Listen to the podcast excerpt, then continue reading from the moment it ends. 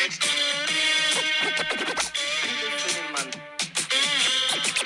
Die Pille für den Mann.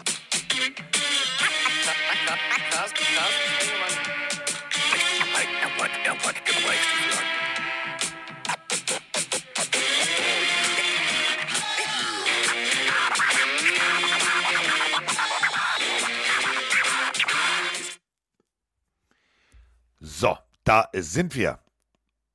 Langes Wochenende liegt hinter uns. Ganz langes Wochenende. Denn wir haben Freitag angefangen mit ähm, einem fröhlichen Live-Podcast. Anstrengend war es, aber schön war es. Und äh, dann äh, bin ich Samstag nach Hause und Sonntag gab es dann natürlich, wie jeden Sonntag, inzwischen den 13. leider schon an der Zahl, das äh, ja, NFL-Wochenende. Und da war ich am Einsatz. Und ähm, der junge Mann, der jetzt gleich äh, aus äh, dem Glockenbachviertel ein fröhliches Hallo in die Runde schmettert, klingt heute eher so. Hallo. Er ist nämlich ein bisschen krank geworden. So, aber er ist da und das ist auch gut so. Ein bisschen auf Erkältungsmittel, ein bisschen auf Nasenspray, ein bisschen Weg Vaporub wahrscheinlich auf der Brust, aber mit breiter Brust, denn es war ein wunderschönes Wochenende. Mike Stiefelagen. Hallo lieber Carsten, ja, ich schließe mich voll an. Köln hat auf jeden Fall gerockt. Also die Stimmung, ich sag nur Country Roads, war eine 10 von 10.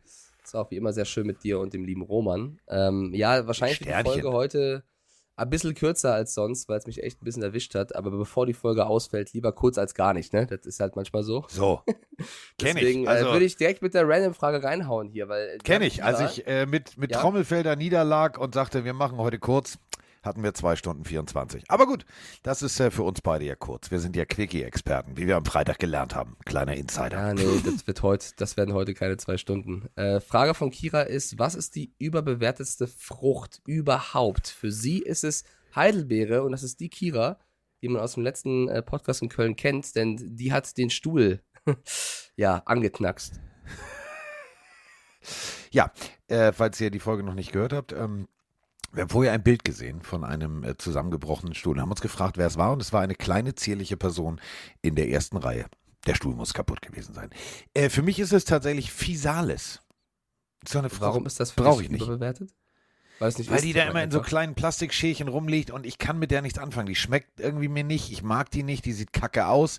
Also, das ist jetzt irgendwie auch nicht so. Ja, die sieht doch jetzt nicht, die sieht doch nicht kacke aus, die ist aber orange, Doch, oder? die, ja, aber so orange. Also nicht wenigstens ein schönes Gelb oder ein knalliges Orange, sondern so ein, so ein Carstens gebrauchtes zwei Orange. Orangen. Ja, Und so ein dann Mandarinen gebrauchtes und Orangen, Clementinen geht auch nicht klar. Doch, das ist ja, Ja, okay. richtiges Orange. Das andere ist ja eher so ein gebrauchtes Orange. So ein, so ein 70er Jahre Autolack, der zu lange in der Sonne gestanden hat. Ja, ist ein schöner Vergleich. Aber es schmeckt anders, hoffentlich. Ja, ich habe in den 70er Jahren nie an Autolacken gelackt, geleckt. Ah, wer weiß. Geleckt. Ja, hast du Lack gesoffen. Daher, der, ja, jetzt weiß ich, wo der Ausdruck ja, herkommt. daher läuft das. Ja, so wird ein Schuh draus. Ähm, ja, es ist einiges passiert am Wochenende. Äh, unter anderem Trommelwirbel. Der energische Erpel. Äh, er wurde äh, enthüllt, äh, indem die Knöpfe aufflogen an meinem Hemd. Ihr habt es vielleicht gehört, wenn ihr die Folge gehört habt. Das war der Moment, äh, wo der Erpel das erste Mal das Licht der Pillenarius erblickte. Und äh, den energischen Erpel gibt es ab heute in unserem Pillenhörershop. Nicht nur als T-Shirt, sondern natürlich auch als Sweatshirt, aber auch als Kaffeetasse, die, die wir verschenkt haben. Äh, Grüße gehen raus an äh, die junge Dame, die als Begleitung äh, nur mitgenommen war und äh, von ihrem äh, Freund, die wohnen in Belgien, ähm, tatsächlich mir vorher eine WhatsApp geschrieben wurde, ja bitte und kannst du nicht. Und sie hat sich, glaube ich, sehr über die Tasse gefreut. Und ähm, das alles gibt es jetzt äh, im äh, Pillenshop. Großartig. Es gibt den energischen Erpel. Das ist äh, eine schöne Alliteration. Energischer Erpel. Ja. Ich bin so ein, so ein, so ein, so ein Bauersucht-Frau-Fan. Ist das Bauersucht-Frau? Ja, ne? Ich habe ich hab auch kurz Angst gehabt, dass du, als du das entblö also dich entblößt hast auf der Bühne, dass ein Knopf so in die erste Reihe fliegt, aber Ja. es ging alles gut. Ich hatte ja aber vorgesorgt, ich hatte Druckknöpfe. Also äh, keine Angst. Ah, ja, ich gut, habe da jetzt nicht clever. Magic Mike gespielt. Keine, keine, keine. Wobei, doch nicht mit. Das wäre das wär fürs nächste Mal Knöpfen. gut. Doch, ich, nächstes Mal will ich richtig, holst du ein billiges Hemd und dann äh, machst du noch eine größere Show. Das, das Oh, kann auch das, gut wird, das, wird, das wird super. Ja, aber was wollen wir denn fürs nächste? Oh, oh, obwohl, obwohl, pass auf, äh, das ist ja der Punkt. Roman der energische Erpel kriegt ja, der kriegt ja noch Cousins, Schwestern und Brüder. Denn ähm, der äh, Pillenario, ähm, der das uns geschickt hat, Ähm, der hätte gesagt, pass auf, ich mache euch das gerne und hier und da.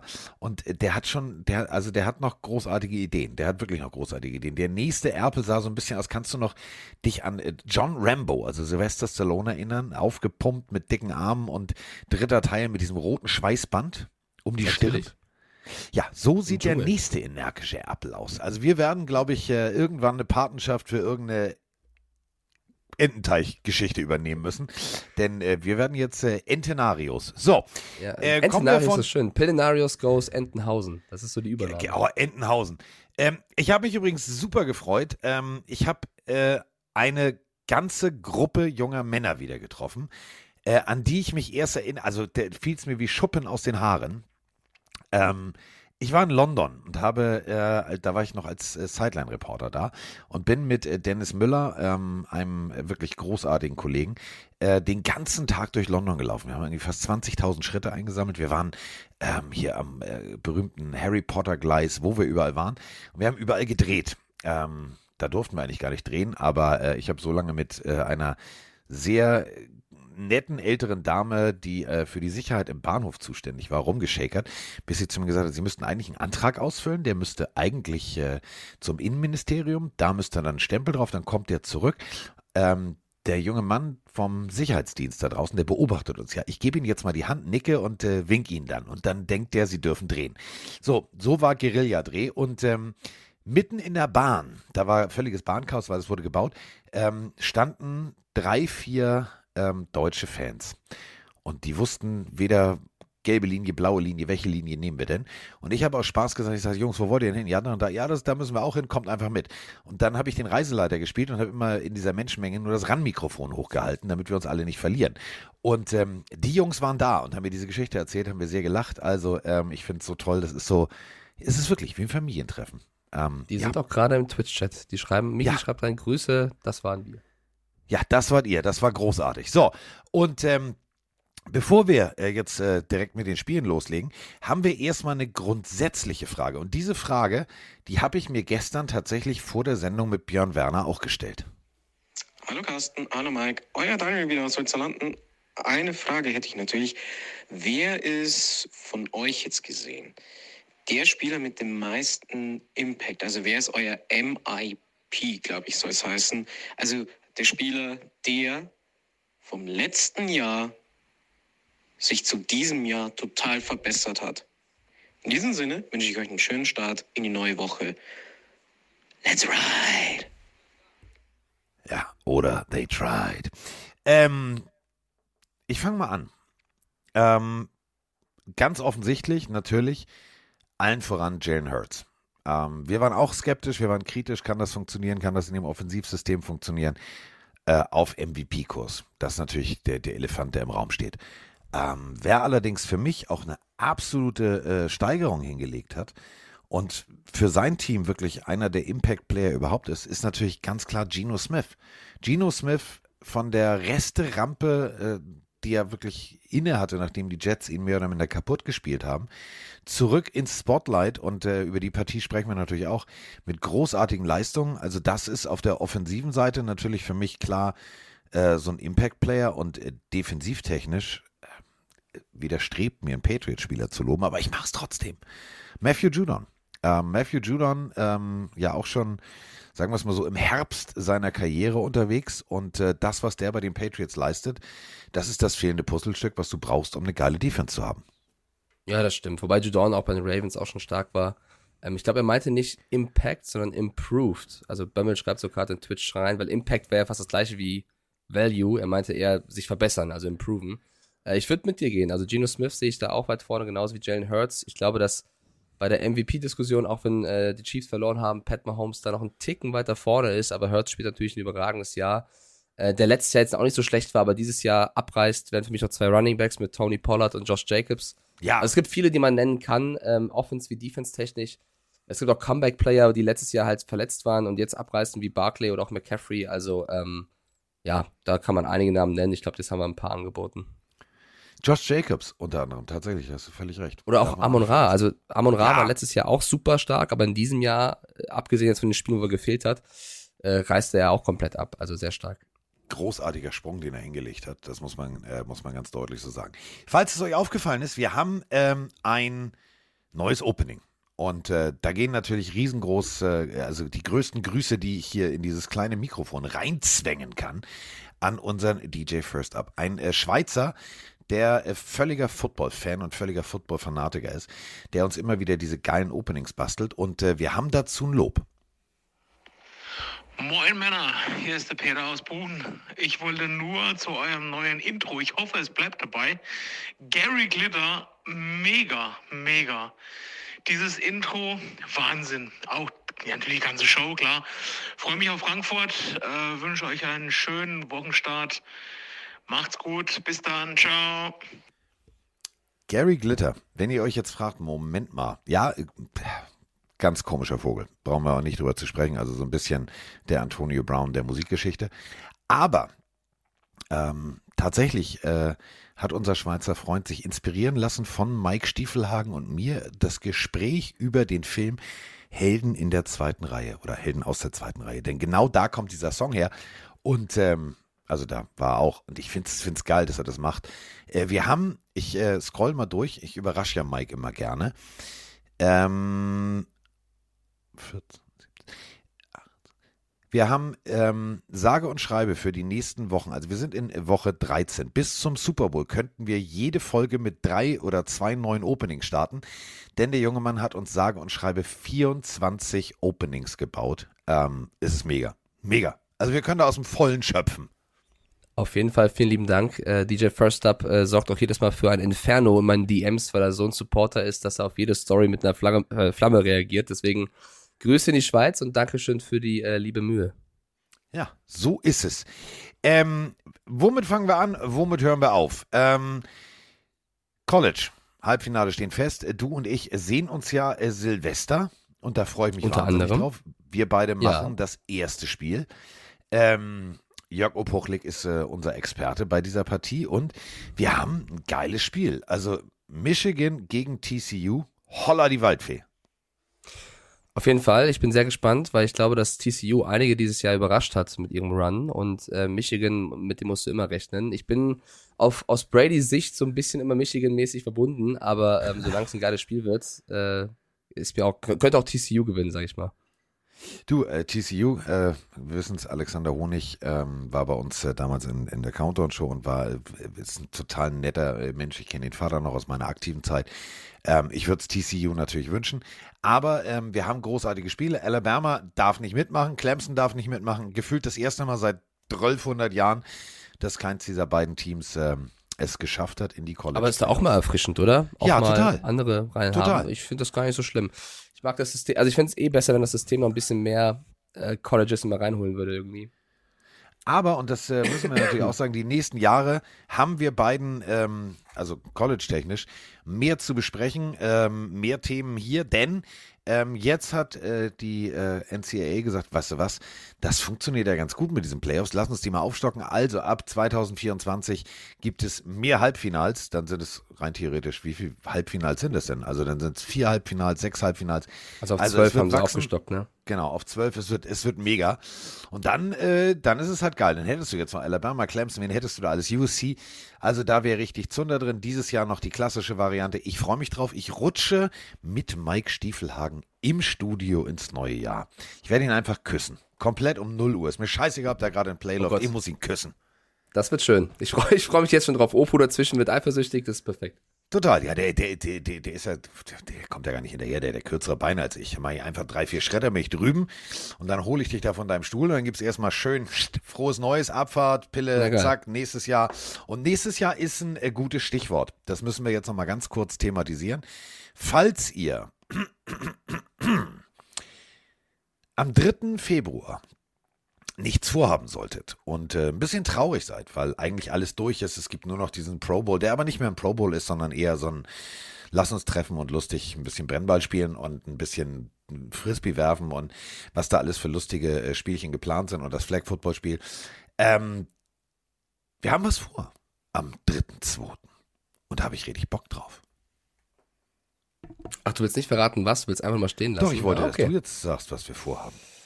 Ähm, wenn es das ist, was ich denke, was wir vorhaben, ich will es jetzt nicht falsch sagen. Ich, ich, ich werfe noch kurz rein, dass Bianca reingeschrieben hat, wir sind ihr Silvester-Date. Das sind wir natürlich sehr, sehr gerne. Boah, Bianca, hör mal. Ja, ich, ich, ich will es nicht sagen, weil ich habe Angst, jetzt was Falsches zu sagen. Was Okay, dann sage ich jetzt. Also am 3.2. machen wir eine Pre-Super Bowl extrem lang unterhaltsam Talkshow zum Thema Super Bowl. 3.2. machen wir in Hamburg nochmal das, was wir als Opening hatten, machen wir als Closing. München hat äh, immer noch nicht bestätigt, die Halle. Gehen wir mal richtig Pimmel, die Typen. Egal. Also, aber am 3.2. machen wir in Hamburg im Ken Club mit Burgern, mit Pommes, mit äh, richtig geilem Food, also äh, geiler Koch, geiles Catering, machen wir nochmal eine extrem, extrem Pille. Also, da werden ähm, viele, viele Gäste vorbeikommen ähm, die was mit Football zu tun haben. Wir machen da ein richtiges, richtiges Footballfest. Denn vielleicht haben wir ja nächstes Jahr irgendwie nichts mehr mit Football zu tun, außer Podcast, wer weiß das. Wir müssen da äh, einfach mal, mal einen Abschluss finden und Halligalli machen. Und äh, das werden wir an diesem Abend machen. Also Mike ist schon ganz aufgejuckelt. Den sperren wir danach. Das sowieso, weil ich ein. war ja, ich war ja leider beim ersten Mal in Hamburg nicht dabei, weil ich nicht konnte, weil ich bei der DTM war und ich habe gehört, wie cool es gewesen sein muss mit dem Essen, mit der Show. Ich fand Berlin jetzt schon großartig in der Dachlounge. Das war ein super schönes Ambiente und äh, sehr familiär im Vergleich zu Köln, weil Köln, das ist mein Empfinden, um ein bisschen behind the scenes zu quatschen, das war ja eine unfassbare Stimmung. Das war ja fast schon wie ein Konzert, also es war eine Konzerthalle eigentlich. Wir hatten Ja. eine Bühne, wir hatten äh, großes Publikum, wir hatten sehr viel Atmosphäre, wir haben viel Gesang, viel, äh, also Berlin war auch super, aber es hatte nochmal so einen Unterschied. Und jetzt bin ich sehr gespannt, wie jetzt Frankfurt und Stuttgart noch werden. Wir haben ja noch zwei Dates in diesem Jahr. Und Ja. dann äh, nochmal Hamburg mit Essen wird, glaube ich, sehr, sehr geil, tatsächlich. Das wird, äh, wird mega. Also, Ab wann äh, gibt's die um Tickets, wird schon gefragt im Chat. Ähm, die wird's äh, tatsächlich ab äh, Freitag. Also in der Freitagsfolge machen wir den Aufruf. Ab Freitag äh, gibt's die Tickets dann äh, beim Tickethändler unseres Vertrauens. Ähm, du hast völlig recht. Also wir sind ja beide da gemeinsam angekommen. Also wir haben uns im Hotel getroffen und ich bin mit Mike mit dem Taxi durch Köln gefahren. Und äh, keiner von uns kannte die Kantine. So, so hieß die Halle. Und äh, wir sind lange gefahren mit einem sehr dynamischen Taxifahrer. Ja, der war äh, super. Sein, ja, der sein Indische Prius- Lewis Hamilton. Ja, der, tatsächlich, der indische Lewis Hamilton. Er saß in einer silberglänzenden Daunenjacke hinter dieser Plastiktrennwand in seinem Prius und hat dieses äh, Elektroauto tatsächlich bis ans Limit bewegt. Äh, er wollte irgendwo hin, ganz dringend. Das haben wir verstanden. Er sagte, ich muss danach weg. Ich habe gesagt, okay, alles klar. Ähm, ich würde gerne mit Karl bezahlen. Nee, nur bar. Ich sage, alles klar, okay, Entschuldigung. Und der hat uns da abgesetzt. Dann standen wir vor diesem riesengroßen Gebäudekomplex und äh, wir wussten erst nicht, wo es reingeht. Wir haben alle Türen ausprobiert, bis äh, Mike auf die Idee kam, guck mal, da ist ein Schild. Da steht Eingang mit einem Pfeil. Lass uns doch einfach mal ums Gebäude rumgehen. Haben wir dann gemacht, sind reingekommen und äh, du und ich, wir beide waren ein bisschen sprachlos, als wir das erste Mal da drin standen. Ja, die Location war eine 1 plus. Auch Klaus, unser Tonmann in Köln, war sehr, sehr sympathisch und hat sehr viel ermöglicht. Auch danke nochmal dafür. Ähm, so wie ich mitbekommen habe, war mit der Aufnahme jetzt auch alles in Ordnung, außer dass sie ein bisschen früher losging, aber ich glaube, das Ja. ist mal überhaupt nicht so Aber schlimm. besser be besser Ähm, früh als spät. Honigdieb, der auch vor Ort war und äh, zugeschaut hat, hat, schreibt eine 10 von 10. Fand ich auch. Mir hat's besonders viel Spaß gemacht. Ähm, danach immer ist für mich das größte Highlight eigentlich. Ich meine, die erste halbe Stunde muss ich mich irgendwie wach halten, weil Carsten einen auf Olli Pocher macht, aber sobald ich dann da bin, bin ich auch wieder wach. Äh, danach mit den Leuten zu reden, ist so schön. Also es kann Carsten, kann Roman bestimmt auch bestätigen, mit euch sich auszutauschen, das direkte Feedback zu bekommen, weil wenn man fürs Fernsehen arbeitet oder jetzt so einen Podcast aufnimmt, klar, ich lese euch jetzt im Chat, aber es ist ja noch was ganz anderes oder man liest eure Nachrichten bei Instagram, was ganz anderes mit euch zu reden, Fotos zu machen, Dinge zu unterschreiben. Weißt du noch, Jona, der kleine Junge, der am Ja. Start war, dem die Augen vor Leuchten fast rausgefallen sind, das ist richtig schön zu sehen, was man euch auch für eine Kraft gibt damit oder für eine, für eine Begeisterung auslösen kann. Das hat mir am meisten Spaß gemacht. Ich fand es auch wirklich rundum wieder ein geiles Event. Ich glaube, ich fände es schön, wenn man in Frankfurt und in Stuttgart bisschen länger Zeit hat, danach mit den Leuten zu reden, weil wir da irgendwann ein bisschen raus mussten. Das war ein bisschen schade. Ja, das war, das war doof. Also das war in Hamburg tatsächlich geil, das war in Berlin geiler. Die haben Berlin einfach die Musik geil. laufen lassen. Die haben gesagt, Ja. ey, macht noch, hier alles cool, alles fein. In Köln wollten die irgendwie ganz zügig nach Hause. Das war wirklich so, ja, äh, seid ihr jetzt fertig Aber oder nicht? wir haben trotzdem, also ich meine, ihr zahlt da äh, an die 30 Euro für eine Karte und äh, manche von euch kommen da aus Oldenburg, auch aus München. Äh, ich meine, Bambi Alti und Co. waren ja auch alle da. Aus Cuxhaven, also ihr nehmt da echt Anreise äh, in Kauf und da finde ich, gehört es sich mit euch zu reden und ich bin genauso lange geblieben, wie jeder das bekommen hat, was er wollte. Also auch wenn da irgendjemand wollte, dass wir gehen, wir sind geblieben und Wir äh, haben durchgehalten. Wir haben um uns rum die. Stühle, also der, das war geil. Wir haben Fotos gemacht und die Leute so, geh mal ein Stück zurück, darüber, ich muss hier wischen. Ja. Dann haben wir ein Stück rübergegangen und haben uns danach da wieder hingestellt. Ähm, ja, Ja, ja, ja. Jona, das wollte ich nur erzählen, das war ja der junge Mann, mit dem ich auf Teneriffa ähm, mich getroffen habe und seinen Eltern. Ähm, der Ball, den wir äh, alle unterschrieben haben, der hängt jetzt äh, äh, an einem Ehrenplatz, so unter seiner Decke, über seinem Schreibtisch. Da hat der Papa extra so Holzbalken da gezimmert und so. Also äh, der ist, äh, der ist glücklich. Und äh, ja, kommt nach Frankfurt. Ähm, es wird, es wird ein einzigartiges äh, Footballfest in äh, in Frankfurt. Ich glaube, da habe ich richtig Bock drauf. Also jetzt schon. Das ist dann, dann noch dieses Wochenende wir frei. Was machen wir denn da? Also ich habe auch Football Ja, frei, also randfrei. Nochmal- Was mache ich denn da? no- Nochmal noch mal vorbereiten auf Frankfurt mental. Das wird Ja. bestimmt sehr geil in der Jahrhunderthalle. Also gerne nochmal danach Tickets schauen. Ähm, Ja. ich, will, ich bin absolut der Letzte, der jetzt irgendwie drängelt oder so, Carsten. Du weißt, ich rede mit dir am liebsten noch 10 Stunden. Aber ich merke so, wie so ein bisschen das Fieber bei mir kickt. Jetzt nicht als Ausrede. Sondern ich würde dann äh, schon gerne auch jetzt über die Spiele quatschen, auch wenn Köln, wir könnten eine ganze Folge drüber machen, was war wirklich schön und ich sag mal echt danke, es war echt toll, euch alle da, da zu haben. Aber ich merke leider, wie ich heute ein bisschen zu viel Köln gemacht habe. Zu viel Köln. Die Jugend. Die ist nicht mehr belastbar. Hör mal. So, dann Nee, äh, sollten wir. Aber ich, soll- äh, ich liebe dich dafür, dass du sagst, ich bin ein Jugendlicher mit 31. du bist im Verhältnis zu mir, bist du, bist du noch Ja, das grün in sind den zwei. Jahre Unterschied. Äh, wir können doch mal vorher einläuten, dass wir es nicht in jedem Spiel erwähnen. Äh, wir haben ein Unentschieden an diesem Ja, Tippspieltag. in unserem Tippspiel. Das heißt, jeder kriegt einen Punkt. Ist das nicht toll? Das, das heißt, jeder kriegt einen Punkt oder keinen, je nachdem, wie man es ausrichten möchte. Ähm, es waren sehr viele knappe Spiele bei, die auch wieder in der letzten Sekunde entschieden worden sind. So allgemein, Carsten, war das ein geiler Spieltag oder geht so? Ich fand, es war ein geiler Spieltag. Also, ja. es sei denn, du bist Broncos-Fan, dann war es kein geiler Spieltag. Aber sonst war es tatsächlich ein geiler Spieltag. Wir haben Verletzungen gesehen, die nicht, die wirklich das Ganze so ein bisschen trüben. Ähm, Aber sonst waren da Spiele dabei, die überraschend waren, die teilweise exorbitant hoch waren, wo ich wirklich gedacht habe, so ist? Ähm, aber es war geil. Und das ist das, das Coole. Wir sind jetzt Spieltag 13. Jetzt, jetzt beginnt so langsam aber sicher der, der imaginäre Schlusssport, also diese Glocke, die imaginäre, die wird jetzt geläutet und jetzt, jetzt geht es um die Wurst. Egal, ob du jetzt Taylor Heinecke heißt oder, oder, oder. Du merkst bei jedem Team dieses, wir haben noch eine Chance auf die Playoffs und die werden wir jetzt Gottverdammt nochmal nutzen. Die geben alle Vollgas und das ist cool. So, ähm, dann kommen wir jetzt äh, tatsächlich zu äh, Spiel Nummer 1. Und äh, das ist in unserer Liste ähm, tatsächlich, äh, haben wir schon drüber gesprochen, äh, Bills gegen Patriots, das ist durch.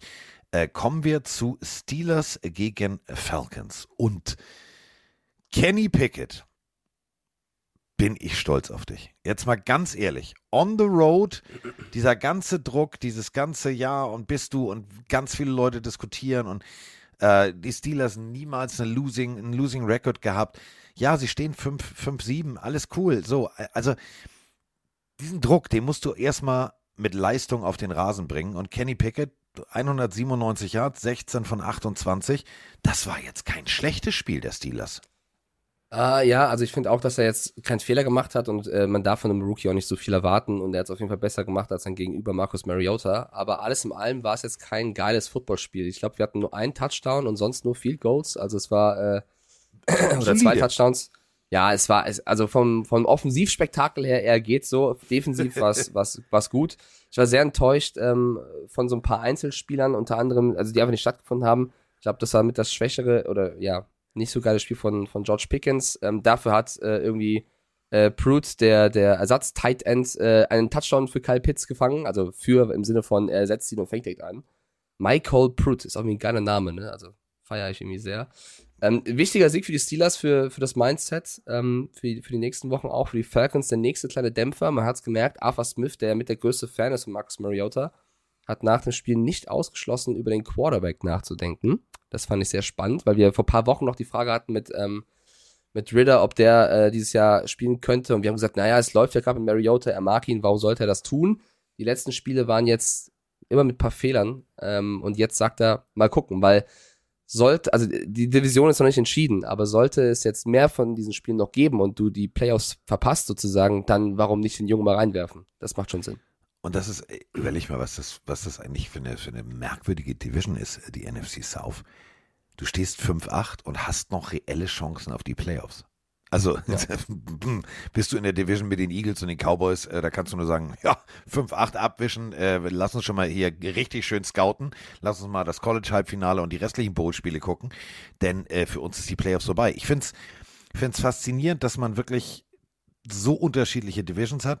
Du hast es gerade ganz richtig gesagt, 13 von 24, 167 Yards, ein Touchdown, eine Interception. Das war jetzt, beide haben Touchdown geliefert.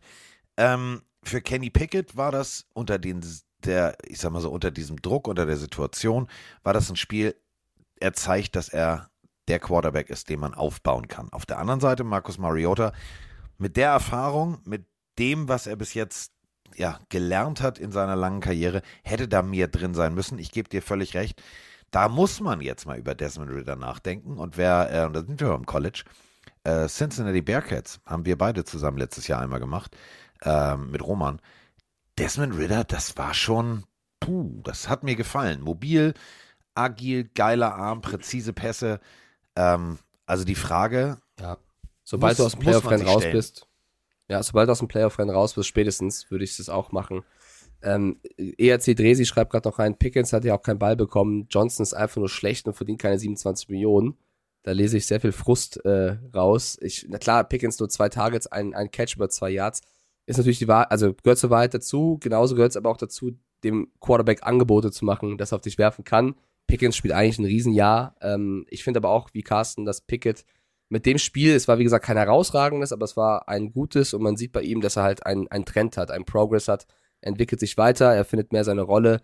Also ich glaube, da können die Steelers drauf aufbauen und natürlich gehört zu diesem Spiel auch dazu, dass es eine Bruder- oder Brüdergeschichte war mit den beiden Haywards. Also in der Defense kennt man ja Cam Hayward, eine absolute Maschine, auch mit Quarterback-Sack in dem Spiel. In der Offense Connor Hayward mit seinem ersten Touchdown-Catch äh, und ähm, das ist einmal, das, das ist die NFL. Schön zu sehen, wenn dann Emotionen kommen. Hat Spaß gemacht. Und ihr fragt ja immer, äh, was war für dich die Szene des Spiels? Ähm, erstes Viertel, drei Minuten sieben und ich glaube, Mike weiß jetzt genau, was ich meine. Äh, wir haben Zweiter und eins. Und Najee Harris sagt sich, ah, Digga, ich brauche nur ein Yard. Und dann habe ich ja noch rein theoretisch ein bisschen Energie über, weil ich muss ja nur ein Yard laufen und Stiff-Arm, wirklich mit dem Stiff-Arm der Hölle. Das sah eher aus wie Judo-Turnier. Stiff-Arm da sein Gegenspieler weg. Also das war wirklich cuttet nach außen und äh, dann ist Grant da, aber kriegt komplett einen verpult. Also das war wirklich der, der brutalste. Also wir, wir reden immer über Sir Stiffarm und Derrick Henry und bla bla bla. Also das Ding hat selbst so in dieser brutalen Art und Weise äh, tatsächlich nicht mal Sir Henry hingekriegt. Ähm, du sagst es gerade. Unterstreichen wir einfach mal ein Wort. Das ist Lernphase. Und äh, Kenny Pickett lernt die NFL und er, er lernt sie, ohne große Fehler zu machen. Überleg mal, das erste Spiel, Ball zum Gegner, Ball zum Gegner, Ball zum Gegner, gefühlt irgendwie, der hätte den Ball auch noch irgendwie äh, in der Halbzeitpause irgendwie im Lockerroom durch die Tür geworfen und gesagt, hier, nimm du ihn, aber immer zum Falschen. Und jetzt macht er das solide. Und natürlich muss ein Offensivkoordinator ihm bessere Plays geben. Ähm, aber ich finde, man sieht, da ist ein, da ist ein, ein Fortschritt in seinem Spiel und das gefällt mir. Mir auch. Ähm, ich finde, Fortschritt ist ein perfektes Übergangswort zum nächsten Spiel, weil wir haben da einen Rookie bei den Packers, der ziemlich abreißt. wir haben ähm, die Packers gegen die Bears. 28 zu 19 ist dieses Spiel ausgegangen. Und ich habe vor einigen Wochen gesagt, dass Chris Olave für mich so der beste Offensive Rookie dieses Jahr ist. Die Saints haben in den letzten Spielen ähm, enttäuscht. Und Christian Watson, der relativ spät erst in die, in die Saison, wie die Packers allgemein gefunden hat, wenn überhaupt, liefert aber jetzt Woche für Woche immer krasser ab und da kann man jetzt auch nicht mehr wegreden. Wer seit, so ein bisschen wie Kenneth Walker, seitdem er spielen darf und äh, sich reingefunden hat, so liefert, muss zumindest in die Diskussion für Offensive Rookie des Jahres rein, oder? Wer also in den letzten Wochen einfach mal acht Touchdowns abliefert, das ist, das ist atemberaubend. Äh, nicht nur im Passplay, denn das, äh, was man gerade sagt, er springt in die Endzone im, im Clark Kent-Style äh, nach einem Jet Sweep, also kriegt den Ball direkt übergeben, äh, sowohl jetzt als, als Passcatcher als auch als Running Back, ist er für, für Aaron Rodgers und seine Offense eine absolute Bereicherung. Und die Bears, ja, die letzten zwölf. Das war die, also egal, wenn Aaron Rodgers kommt, ich glaube, die, die, also da merkst du halt auch die Psyche, da merkst du die, die, die, die Nervosität. Da waren Fehler drin, die hättest du von den Bears so nicht erwartet. Ähm, die Siege in den letzten zwölf Spielen gingen immer äh, für, die, für die Packers aus. Ähm, die Bears hatten es in der Hand, aber sie haben es tatsächlich nicht konsequent durchgezogen und deswegen 28 zu 19 gewinnen die Packers durch. Du sagst es gerade, einen extrem guten Rookie, einen extrem routinierten Quarterback und eine, eine gute Defense-Leistung und schon war die Messe gelesen. Ja, ein Spiel ohne Quarterback-Sack. Muss man auch mal auf der Zunge zergehen lassen bei Bears gegen Packers irgendwie. Ähm, ja, die, die, es gab, also die, die Turnover waren vor allem entscheidend. Also wenn du Fields hast, der keinen Touchdown wirft, aber zwei Interceptions, selber gut gelaufen ist, keine Frage, ein, ein riesen ähm, Touchdown-Run hingelegt, aber die Pässe waren nicht am Start. Die Receiver neben EQ St. Brown haben nicht geliefert. EQ mit einem mit einem Monster-Catch, richtig stark gespielt. Ähm, ich erwähne jetzt noch hier einmal Chase Claypool, wo ich schon zehnmal gesagt habe, ich sehe das nicht mit Zweitrunden-Pick und die Bears-Fans mich dafür geköpft haben. Ja, schöner Fumble von ihm, das war ein schönes Highlight, wenn, man, wenn ihr so möchtet. Und auf Packers Seite ähm, finde ich es ein bisschen peinlich, dass Aaron Rodgers sich nach dem Spiel so abfeiern lässt im Interview, falls ihr es nicht gesehen habt. Er sagt halt, I still owe them und own them und äh, ja. ja, ist mein zweites Zuhause. Ja, statistisch vollkommen zurecht. Und letztes Jahr hat er die auch komplett zerstört. Aber in diesem Jahr, Digga, mit einem Touchdown-Pass, keine Interception, 182 Yards, 85er Rating, das ist absolut solide. Kein, also kein, mit der Verletzung, ein super rundes Spiel. Aber stell dich jetzt nicht dahin, als, als hättest du wie früher für 400 Yards und 5 Touchdown-Bälle geworfen oder so. Also das fand ich ein bisschen, äh, braucht er nicht, glaube ich. Das, Nein. das hat sich nötig. Das war für mich das Spiel von, von Watson vor allem und von der sehr starken Packers-Defense. Ich finde, es macht ihn immer unsympathischer. Also ähm, ich, ich war derjenige, der immer gesagt hat, hey, komm, lass ihn. Und also auch so ein bisschen enfant terrible, das braucht jede Liga. Aber inzwischen finde ich ihn ein bisschen anstrengend. Ähm, runtergebrochen, die Bears haben mir teilweise gut gefallen, teilweise gar nicht. Aber, und da muss man, du hast es gerade gesagt, Ball fallen gelassen und, und, und, und, Mund abwischen weiter.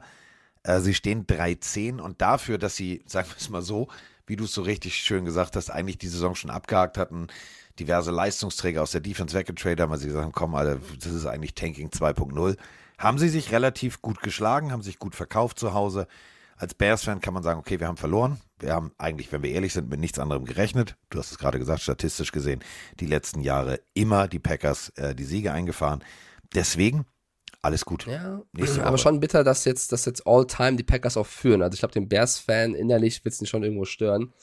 Ähm, und sie stehen jetzt 13, du hast es gerade gesagt, noch mehr runtergebrochen. Sie sind jetzt offiziell eliminiert im, im ja. Playoff-Rennen, also haben keine Chance mehr, haben vielleicht eine gute Chance auf den zweiten Pick sozusagen, overall hinter den Texans. Mal gucken, wie es noch läuft. Ähm, ja, du kannst ja deine Leistungsträger für Picks abgeben, dann wieder Picks herzugeben, um Claypool zu holen. Ich bleib dabei, verstehe ich nicht ganz. Ich hoffe, die Bears werden die Bears sind eine super Franchise und haben so viel Potenzial in so vielen Positionen.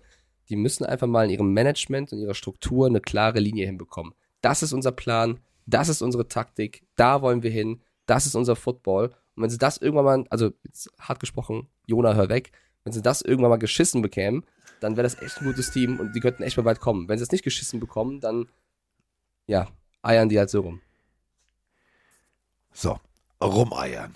Ich, ich werde jetzt für dieses Spiel eine, eine kurze Schweigesekunde einlegen. Warte. So. Die Detroit Lions sind das Thema. Ich drehe durch vor Freude. Die Detroit Lions. Ja, Sieg für mich im Tippspiel, äh, sonst hätte ich äh, diese, äh, diesen Spieltag verloren gegen dich. Aber lass uns das bitte mal auf der Zunge zergehen. Das ist wie, das ist wie ein richtig schönes Filet. Die Detroit Lions gewinnen zu Hause gegen die Jacksonville Jaguars 40 zu 14. Ja, und das wirklich ohne irgendeinen Zweifel äh, zu hinterlassen. Kein einziges Mal mussten sie panten. Ich habe hier auf die Jaguars gesetzt und bin auch sehr enttäuscht von ihnen. Äh, sehr, sehr äh, deutlicher Sieg von den Lions. Ihr habt ja beide in Köln Jared Goff so ein bisschen wieder rund gemacht. In dem Fall zu Unrecht, weil er ein Riesenspiel rausgehauen hat. Da muss man auch mal Jared Goff nochmal hervorheben, was ich seit Wochen ja tue, dass er gar nicht so schlecht ist, wie viele denken. Ähm, neben natürlich einem überragenden Amon St. Brown, äh, Brown. Also wenn du da wie 114 Yards, zwei Touchdowns ablieferst, der Mann ist äh, Gold wert für, für diese Mannschaft. Die Jaguars natürlich gehört auch dazu, dass Trevor Lawrence sich verletzt hat, ähm, der eigentlich bis dahin ein gutes Spiel gemacht hat. Da musste CJ, Be CJ Beathard irgendwann rein. Also es hat jetzt nicht das Spiel entschieden, weil die werden so oder so, äh, ne, hätten die wahrscheinlich verloren. Aber das ist natürlich jetzt immer bitter, nicht nur du verlierst das Spiel, sondern auch dein Quarterback. Äh, Etienne mit keinem so geilen Spiel, mit einem Fumble, der wehtat. Also die Jaguars, die waren letzte Woche gegen die Ravens so fokussiert, wo du gedacht hast, ja. das ist jetzt ein Durchbruch, jetzt warst du mutig. Und dann hast du wirklich alles missen lassen gegen aufopfernde Lions und deswegen äh, völlig zu Recht gut getippt, ähm, verdienter Sieg der Lions. Ich fand, es wirkte so ein bisschen am Anfang, ich will nicht sagen hochnäsig, aber so ein bisschen leicht laissez-faire. Also so klassisch, ja, es sind nur die Lions, komm, so. Und auch vom Playcalling her, ich habe gedacht so, ey, Digga, habt ihr das eigentlich, versteht ihr das gerade nicht? Also, die spielen zu Hause, die haben schon eine schlecht, statistisch eine schlechte Defense, aber die sind heiß. Und ähm, ja, Trevor Lawrence, ähm, um, das, um das zu sagen, also es war jetzt kein, kein böser Hit, das war alles regelkonform. Beim Sack äh, steht, also der Fuß steht, ähm, Fuß steht, Trevor Lawrence will nach außen raus. Ähm, Gegenspieler hängt an seiner Hüfte, dadurch bleibt das Bein stehen, das ist ein bisschen umgedreht. Ähm, Entwarnung, also kein wirklich schlimmer Schaden. Deswegen ähm, war so ein bisschen dann auch das Momentum raus. Aber man muss, und du hast ganz richtig, du hast es ganz richtig gesagt, Jared Goff ist so für mich wie bei dir Taylor Heinecke. Der ist immer sehr dicht zwischen gutem Spiel und Scheißspiel. Das ist Blasphemie. Das ist Blasphemie. Also niemand ist wie Taylor also Heinecke. er ist die, pass auf, er ist die, er ist die, die Taylor Heinecke-Variante von Wish. Okay. So. Äh, 31 von 41, 340 Yards, zwei Touchdowns. Das ist schon wieder so ein Jared Goff, wo ich sage, Digga, warum nicht immer so? Ja, also Dan Campbell hatten, also Dan Campbell hat nach dem Spiel einen Spieler hervorgeholt. Das war ausnahmsweise nicht Amon Ra, sondern eben ähm, Goff, weil er gesagt hat, unser Quarterback hat so gut gespielt, wie man als Quarterback nur spielen kann. Und das muss er halt konstant zeigen. Da bin ich ja bei Carsten. Der hat auch Spiele bei, wo du die Augen zumachst oder äh, Geister siehst, wie andere Quarterbacks, die woanders spielen. Aber in dem Fall, er hat's ja oft drauf. Und ähm, wenn, wenn, sie, wenn sie so weiterspielen können und er weiter seine Offense so bedienen kann, die Lions sind immer noch in der Hand für die Playoffs, darf Ja. man nicht abschreiben. Also Auf ne, Platz das war auf dem Zettel haben. Absolut. Deswegen, ähm, ich traue denen einiges zu. Ich, das Spiel, Team macht Spaß. Äh, sie sind für mich die Taylor Heinecke-Variante eines Teams, weil sie immer Offense wie Defense extrem sein können. Ähm, das Einzige ist halt, oder das, was mich sehr freut, sie geben diese Führung nicht mehr her. Also vor einem Jahr hätten sie zur Halbzeit 30-14 geführt und verlieren dann 32-30 so ungefähr. Also deswegen, ähm, ja, freut es mich. Ich finde, ich finde, Detroit hat in den letzten Jahren einen unglaublichen Sprung von einem äh, blassen Team, was keinem interessiert, was eh unten irgendwie drin hängt, zu einem geilen Team geschafft, was Spaß machen kann. Das letzte Mal, als sie so waren, war in der, in der Peak-Zeit von Megatron vielleicht. Deswegen ähm, freut es mich. Und ähm, du hast es gerade gesagt, sie sind noch in der Hand. Und wenn wir uns den Restspielplan, und das hasse ich immer, also wenn wir jetzt schon über Restspielpläne sprechen, dann heißt das, äh, die Saison ist bald um. Ähm, Minnesota als nächstes in Minnesota. Das wird eine ganz schön harte Nuss, aber wir haben gesehen, auch äh, die Vikings haben eine Achillessehne, du musst sie nur treffen. Danach geht's äh, nach New York zu den Jets, dann zu den Panthers, dann geht's, äh, nee, gar nicht wahr. Die Jets zu Hause, die Carolina Panthers zu Hause, dann geht's zu den Bears und dann kommen die Packers. Und die Packers sind momentan auf Platz drei hinter den Lions. Also das äh, ist ein geiles Restprogramm. Und ich weiß, ich habe ja dieses Wochenende frei, was ich mir gepflegt auf dem Game Pass angucken werde. Die Detroit Lions gegen die Minnesota Vikings. Das ist so mein Spiel, da habe ich Bock drauf. Das wird geil, ist auch unsere nächste Partie, was die Vikings angeht, die wir besprechen. Die Vikings haben nämlich 27 zu 22 gegen die Jets gewonnen. Da haben wir ja auch unterschiedlich getippt. Da habe ich von Roman und dir so ein bisschen, was? Also die Vikings, die machen das und die Vikings-Fans, die da waren, ja, Mike tippt eh immer gegen uns, dann gewinnen wir. Habt ihr recht, aber sind wir ehrlich, ich war ein Braxton Barrios Catch davon entfernt, dass Ja. die Jets dieses Spiel gewinnen. Was sehr, sehr bitter war, weil ich glaube, auch gut verteidigt natürlich, Barrios hätte den fangen können. Ich fand, es war ein solides, also ein tolles Spiel zum Zuschauen, weil es hin und her ging. Sehr viele ähm, Turnover, die auch immer wieder das Spiel spannend gemacht haben. Mike White mit zwei Interceptions, die wehtaten auf dem Boxscore. Eigentlich keinem guten Spiel, war kein Touchdown-Pass und einem 60er Rating. Aber der Mann hat für 369 Yards geworfen. Ja, also der hat äh, ja, doppelt so viel wie Kirk Cousins. Das, also ich finde, der, der, der Boxscore-Sheet trübt so, also Ja. irritiert. Wenn du das Spiel gesehen hast, so schlecht war Mike White nicht, auch wenn das an Turnover und so so aussieht.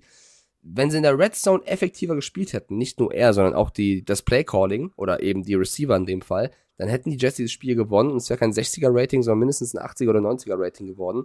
So ist es natürlich ein verdienter Sieg für die Vikings, weil was können die dafür, wenn der den Ball wegwirft? Und am Ende war es halt eine, die letzte Interception war ja alles oder nichts, die er geworfen hat. Ähm, war ein solides Spiel der Vikings, die aber, man kann sie stoppen. Man kann an Jefferson bei nur 45 Yards halten, man kann vielen nur zwei Catches geben, man kann Cook äh, relativ kontrollieren.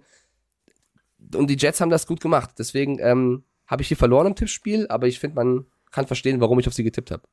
Und das äh, unterstreicht natürlich die Werte, die du gerade gesagt hast. Das unterstreicht natürlich die Leistung dieser Jets Defense. Und was du meinst mit ein äh, Braxton Barrios Catch äh, vom, äh, vom Sieg. T tatsächlich, also 14 Sekunden waren noch auf der Uhr. Vierter und zehn.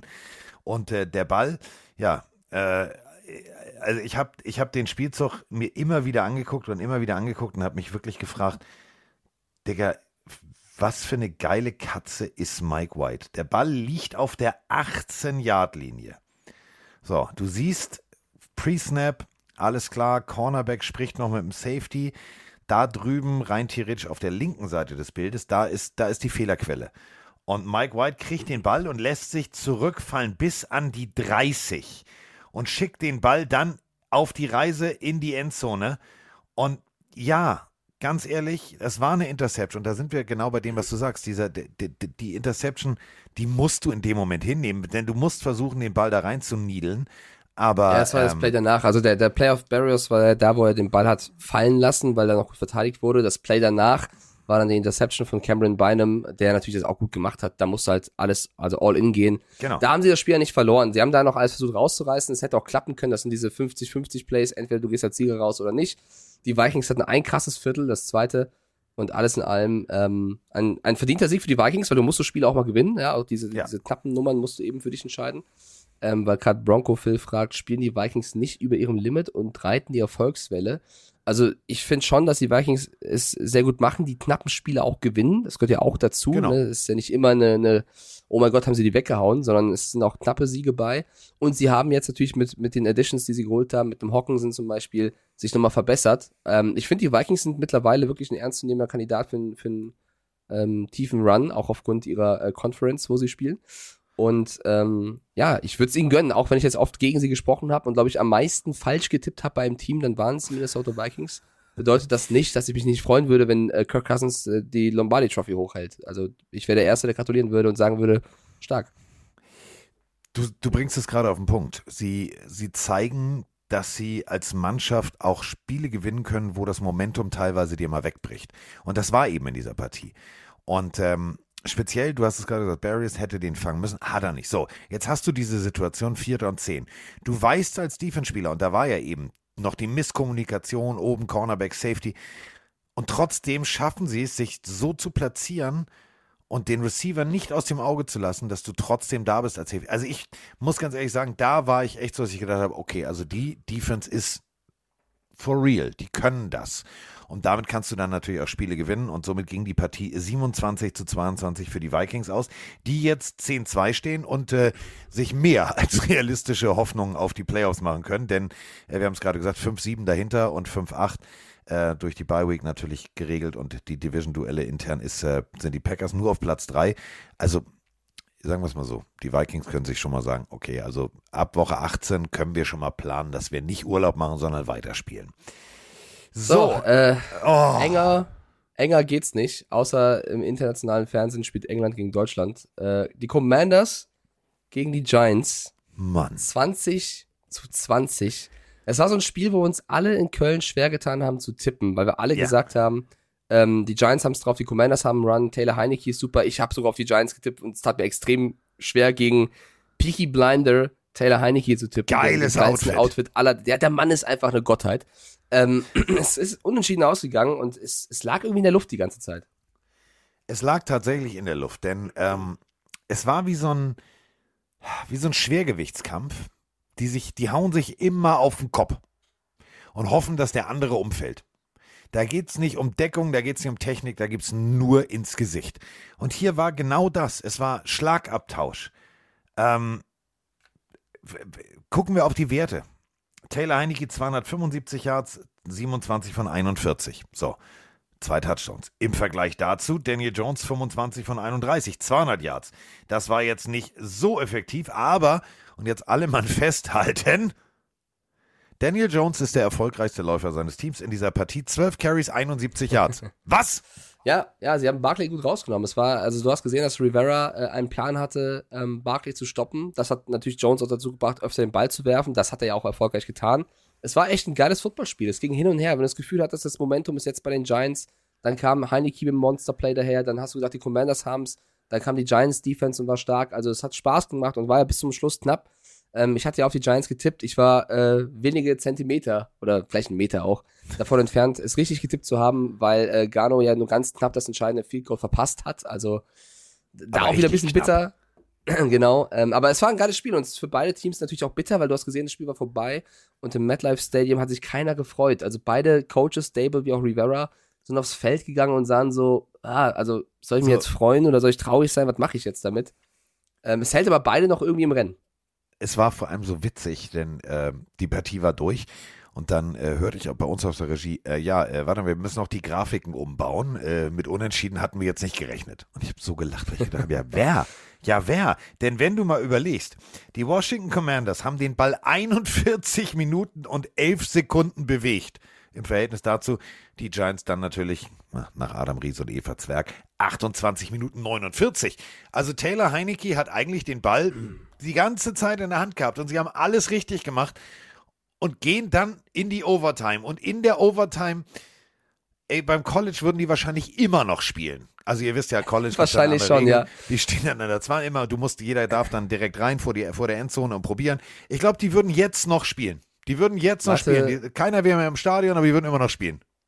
Ja, man hatte wirklich nicht das Gefühl, dass da irgendwer gewinnen könnte. Es war, es war ein cooles Footballspiel und da muss man noch ein bisschen Liebe da lassen für beide. Die Commanders stehen jetzt 7-5-1 und sind letzter in der NFC East. Ja. Freunde, 7-5-1. Nur mal so die Mannschaft, über die alle reden, die die AFC vielleicht rocken könnten, weil sie guten Running Back haben, die Titans, führen mit 7-5 ihre AFC South an. Also das zeigt so ein bisschen den Unterschied. Wenn ihr es noch krasser wollt, kein Ding.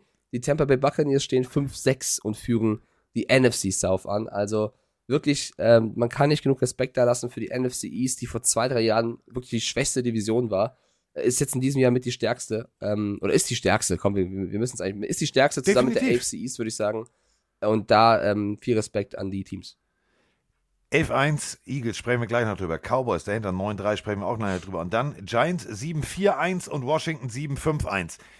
Scheiß die Wand an. Das ist, äh, die, letztes Jahr war, was, wie wir immer, ey, NFC liest und die Schlechtesten der Schlechten und oh, peinlich und hm, sollte ausgegliedert werden, sollten eine eigene Liga gründen. So schnell geht's. Bisschen, also wirklich, die Regel Salary Cap, Draft und, und, und, und schon, zack, hast du äh, komplett verschobenes äh, Weltbild in dieser Liga. Ähm, freut mich. Ich, ich hätte mich tatsächlich nicht, weil ich auf die Commanders gesetzt habe und dann den Sieg eingefahren hätte im Tippspiel, sondern ich hätte mich, auch wenn ich auf die Giants gesetzt hätte, ich hätte mich für die Commanders so gefreut, weil du hast es gerade gesagt, alle kommen da immer fancy pancy in irgendwelchen Gucci, Prada, whatever Shit an. Und Taylor Heinecke kommt in diesem Perky Blinders Outfit mit Schiebermütze und Taschenuhr an. Das war der Moment, ich Ja. habe gedacht, jetzt verstehe ich Mike Stieflagen Ja. komplett. I'm in love. Und wer es nicht gesehen hat, erstmal Peaky Blinders, gute. Serie. Ja, sehr gut. Ein, Ich habe sofort bei Instagram auf Folgen gedrückt. Bin, bin sehr stolz auf dich. Ähm, ja, das Tippspiel war bei uns knapp. Es hat nur ein Sieg gefehlt, dass etwa du oder ich gewinne. Mich ärgert so ein bisschen. Barrios hätte den Ball fangen können. Gano hätte einen Meter weiter kicken können. Über Broncos reden wir gleich, aber da habe ich ja nicht auf Boah. Broncos getippt. Aber da- das, da wird es gleich richtig Ärger geben, aber egal. Da wir müssen wird's- erst vorher noch ein anderes, ja, wir müssen vorher noch ein anderes Spiel machen. Ja. Könntest du kurz das Intro machen? Ich flitz ganz schnell auf Toilette. Ich mach den Carsten Spengermann und äh, pinkel so schnell wie der Wind. Nicht in die Dusche. Nein, mit gleich wieder. Nicht in die Dusche, sonst kommen wieder Fragen. Ja, so. Fang schon mal an mit gleich da. Ich fange schon mal an. Also, äh, während äh, Mike checkt, ob die Prostata noch dieselbe Funktionsfähigkeit hat äh, wie in den letzten Jahren, ähm, gilt es natürlich jetzt kurz mal ähm, Ehre wem Ehre gebührt, kurz einzuatmen und zu sagen, so, da sind wir wieder. Ähm, ich bin, ich bin hyped. Ich bin absolut hyped. Die Eagles ähm, sind das Thema. Wir kommen äh, jetzt äh, zu den Eagles und den Titans. Die Titans, ähm, ja, Receiver abgegeben und, und, und, und, und. Und wir haben natürlich genau dazu auch eine Frage, denn ähm, rein theoretisch ist deine Offense Derrick Henry. Und wenn die Offense nur Derrick Henry ist, dann muss man natürlich mal fragen, wer soll denn den Ball überhaupt bewegen? Guten Morgen, der Patrick hier aus Mönchengladbach. Ähm, erstmal vielen Dank für Freitag. Köln war mega, mega, mega geil. Es hat richtig Laune gemacht. Ähm, meine Frage geht, geht um die Titans. Ähm, jetzt haben wir von den Eagles, naja, ordentlich auf den Sack bekommen. Und uns wurde aufgezeigt, dass einfach die Ola nicht gut ist, dass Receiver Core nicht gut ist. Wir haben keinen überdurchschnittlichen Quarterback. Im Backfield fehlt es an Leadern und in der Linebacker-Reihe fehlt einer, der den Verkehr regelt. Was müssen die Titans im Draft alles, alles angehen? Also, da sind so viele Lücken. Naja, schönen Tag noch. Ciao. Salopp formuliert kann die Draft-Philosophie der Titans so sein. Einfach alles mit scharfer Soße. Ähm, du brauchst Receiver, du brauchst äh, defensivtechnisch, du brauchst einen jungen, jungen Linebacker, ähm, den du natürlich auch spät fanden kannst. Also gucken wir mal auf die Lines. Äh, Rodrigo ist das beste Beispiel, äh, Tackle-Maschine, äh, den du jetzt äh, von, von Campbell und Konsorten natürlich so coachen wirst, dass der in den nächsten zwei, drei Jahren ein absolutes äh, Ballhawk-Auge haben wird, der da rumrennen wird und äh, den Verkehr regelt, wie du gerade so schön sagst. Aber Draft wird hart, wird hart. Du hast natürlich jetzt einen neuen Quarterback. Die Position hast du schon mal in der Draft abgedeckt. Äh, den bildest du dir gerade aus. Beim Rest wird das extrem, extrem schwierig. Denn ähm, Ja. wenn du jetzt äh, die Playoffs doch erreichen solltest und und und, dann pickst du relativ spät. Also das wird relativ haarig. Wir haben, äh, wie wir gerade gehört haben in der Sprachnachricht, einen äh, nicht überdurchschnittlichen Quarterback. Dann ist die Rede natürlich von Ryan Tannehill. 14 von äh, 22, 141 Yards, ein Touchdown. Und Ryan Tannehill war auch der erfolgreichste Läufer. Da steht jetzt natürlich dann der, der Elefant im Raum. Also wenn du tatsächlich eigentlich Derrick Henry hast, aber drei Läufe für 34 Yards, das Beste ist, was äh, die Titans zusammenlaufen, dann haben die Eagles einfach mal geil Defense gespielt. Punkt. Genau, das ist auch die Frage gerade aus dem Chat. Ähm, woran liegt es, dass King Henry die PS nicht auf die Straße bekommt? Also ich hoffe, du meinst die Frage nicht generell, weil er ist insgesamt Dritter in Rushing Yards in der Liga und normalerweise der Grund, warum die Titans äh, viele Siege mehr haben in diesem Jahr. In dem Spiel hat Carsten schon gesagt, die Eagles wussten, die haben eine krasse Waffe, das ist äh, Mr. Henry, den nehmen wir raus und dann hatten sie ein Problem. Und äh, es war natürlich äh, ein Homecoming. Ähm, Mr. Brown, weggetradet äh, von den äh, Titans, kam zurück und hat kurz mal gezeigt, Coach Rabel, wir haben uns zwar vor der Partie noch begrüßt und haben gesagt, hey, schön, dass du da bist. Ja, ich freue mich auch, dass du hier bist. Ah, super, alles klar. Ähm, Coach Rabel hat ihn gehasst an dem Tag. Der hat ihn absolut gehasst. Der wird gesagt Digga, ich habe da keinen Bock mehr drauf. Acht Receptions, 119 Yards, zwei Touchdowns. Und da sind wir bei den Werten von Jalen Hurts. Und äh, MVP ist das Stichwort, denn MVP muss man ganz deutlich so aussprechen. 29 von 39, 380 Yards, drei Touchdowns. Echt jetzt? Ja, mega Spiel. Ähm, ich tue mich mit MVP noch so ein bisschen schwer, tatsächlich. Ich finde, er ist absolut in der Diskussion. Und, Genau, äh, ich meine ja nur den in die Top Diskussion genau. mit rein, in den Pott. Meine Stimme wäre jetzt aktuell noch Pat Mahomes, aber ähm, wir haben ja noch ein paar Wochen zu spielen. Und der Also kann wenn ich mein, wenn, äh, wenn Stand jetzt, würde ich tatsächlich sagen, Hurts. okay, ist Also, ja auch äh, okay. Wir, wir Ähm, können ja unter, also, weißt du, jeder schmeißt sein Zettelchen da jetzt rein und äh, das machen wir Woche für Woche und am Ende äh, ist so ist es ja tatsächlich, wird dann gewählt. Das war natürlich, das war natürlich eine Partie, wo ganz viele Menschen diesen Namen auf den Zettel schreiben und sagen, Alter, ist der geil, ist der geil. Wir können ja, ist es auch. Wir können ja so, ja, wir können ja mal so ein bisschen was reinwerfen. Also, ähm, Hertz hat 1000 Yards weniger geworfen als Mahomes, hat aber 5 Interceptions weniger, dafür aber auch 10 Touchdowns weniger. Mahomes hat 30 zu 8 Touchdown-Interceptions, Hertz 20 zu 3. Mahomes hat aktuell ein Quarterback-Rating von 105 und Hertz hat eins von 108,3. Also das bessere Rating geht an Hertz. Ist damit der zweitbeste Quarterback nach Rating. Der einzige, der besser ist, aber ein paar Spieler gefehlt hat, ist Tua Tango Vailoa, der für mich trotz des jetzigen Spiels auch in diese Diskussion, finde ich, reingehört. Das sind so die drei. Und jemand, der natürlich auch jetzt nicht die O-Line hat wie die anderen und Spiele gewinnen kann, ist Joe Burrow, der jetzt auch bewiesen hat, dass er äh, alleine eine, eine ziemliche Macht ist. Josh Allen hat die letzten Wochen, glaube ich, ein paar Stimmen verloren, wenn ich ehrlich bin, auch wenn er vor am Anfang einer der, der Ja. Top-Favoriten war. Ja. Würde ich jetzt aber auch nicht rausnehmen. Gib dir nochmal vier Nein. krasse Spiele und er ist wieder drin. Also wir haben ein, ein sehr enges Rennen auf der Quarterback-Position, wer der beste Spieler ist. Und Rennen ist natürlich das Stichwort, Jalen Hurts äh, zu Fuß. Das ist auch Ja, wieder genau. genau. dieses Highlight-Tape. Und ganz oft ist es ja so, viele sagen, ja, du musst dir die Zahlen angucken. Es ist ja subjektiv. Also diejenigen, die wählen, entscheiden das subjektiv. Und wenn du siehst, dass ein nio, rechts, links und äh, die großen Abfahrtlauf äh, von Ischgl nachstellt, nur ohne Skier und ohne Schnee, dann ist es natürlich ein Punkt, da kriegst du Stimmen. Ich bin sehr, sehr gespannt.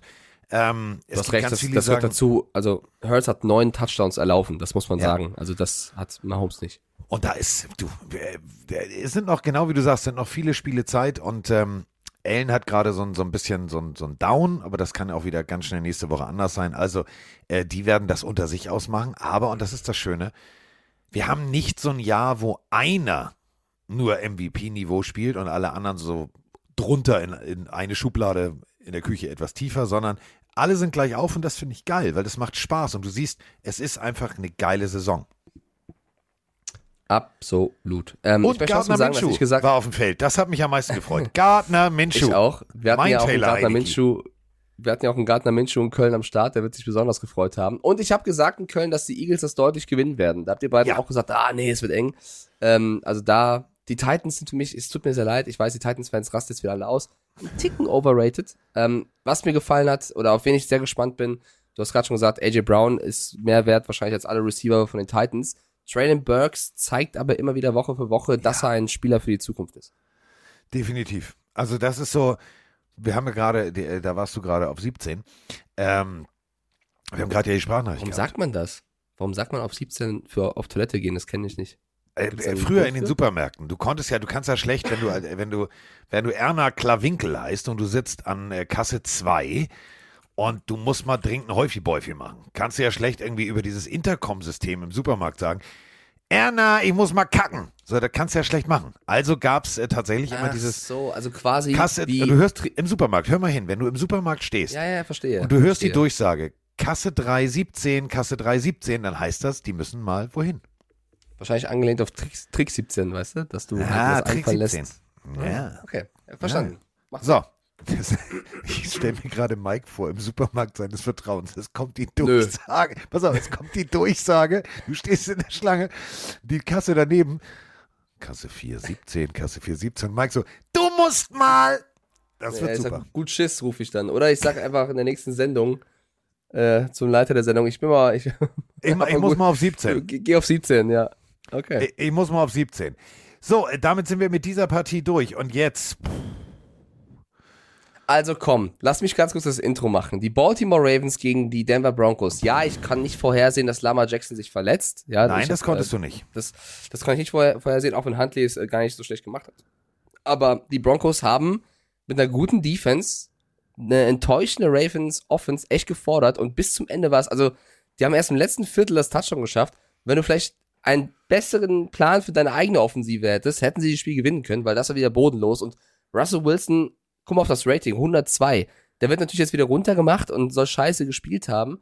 Es ich betone es hier Woche für Woche, es ist nicht nur Russell Wilson. Was für Calls da entstanden sind in diesem Spiel, ist Wahnsinn. Die Defense macht so einen guten Job und ich wäre so sauer auf jeden Einzelnen in Köln gewesen, weil ich habe gesagt, mein Dämon sagt mir Broncos und er lag falsch, weil die Ravens haben gewonnen, deswegen danke fürs Schützen. Aber Freunde, ich war da auf der Couch mit Fieber und habe gesagt, wenn die jetzt das Spiel gewinnen, dann gibt es morgen extra Rant an die Leute, die mich davon abgebracht haben, weil ich war kurz davor, eine Sensation zu tippen. Ja, aber guck mal, ich habe Gefühl hatte. 50 Cent dafür ausgegeben, dass du den Dämon rauslassen konntest.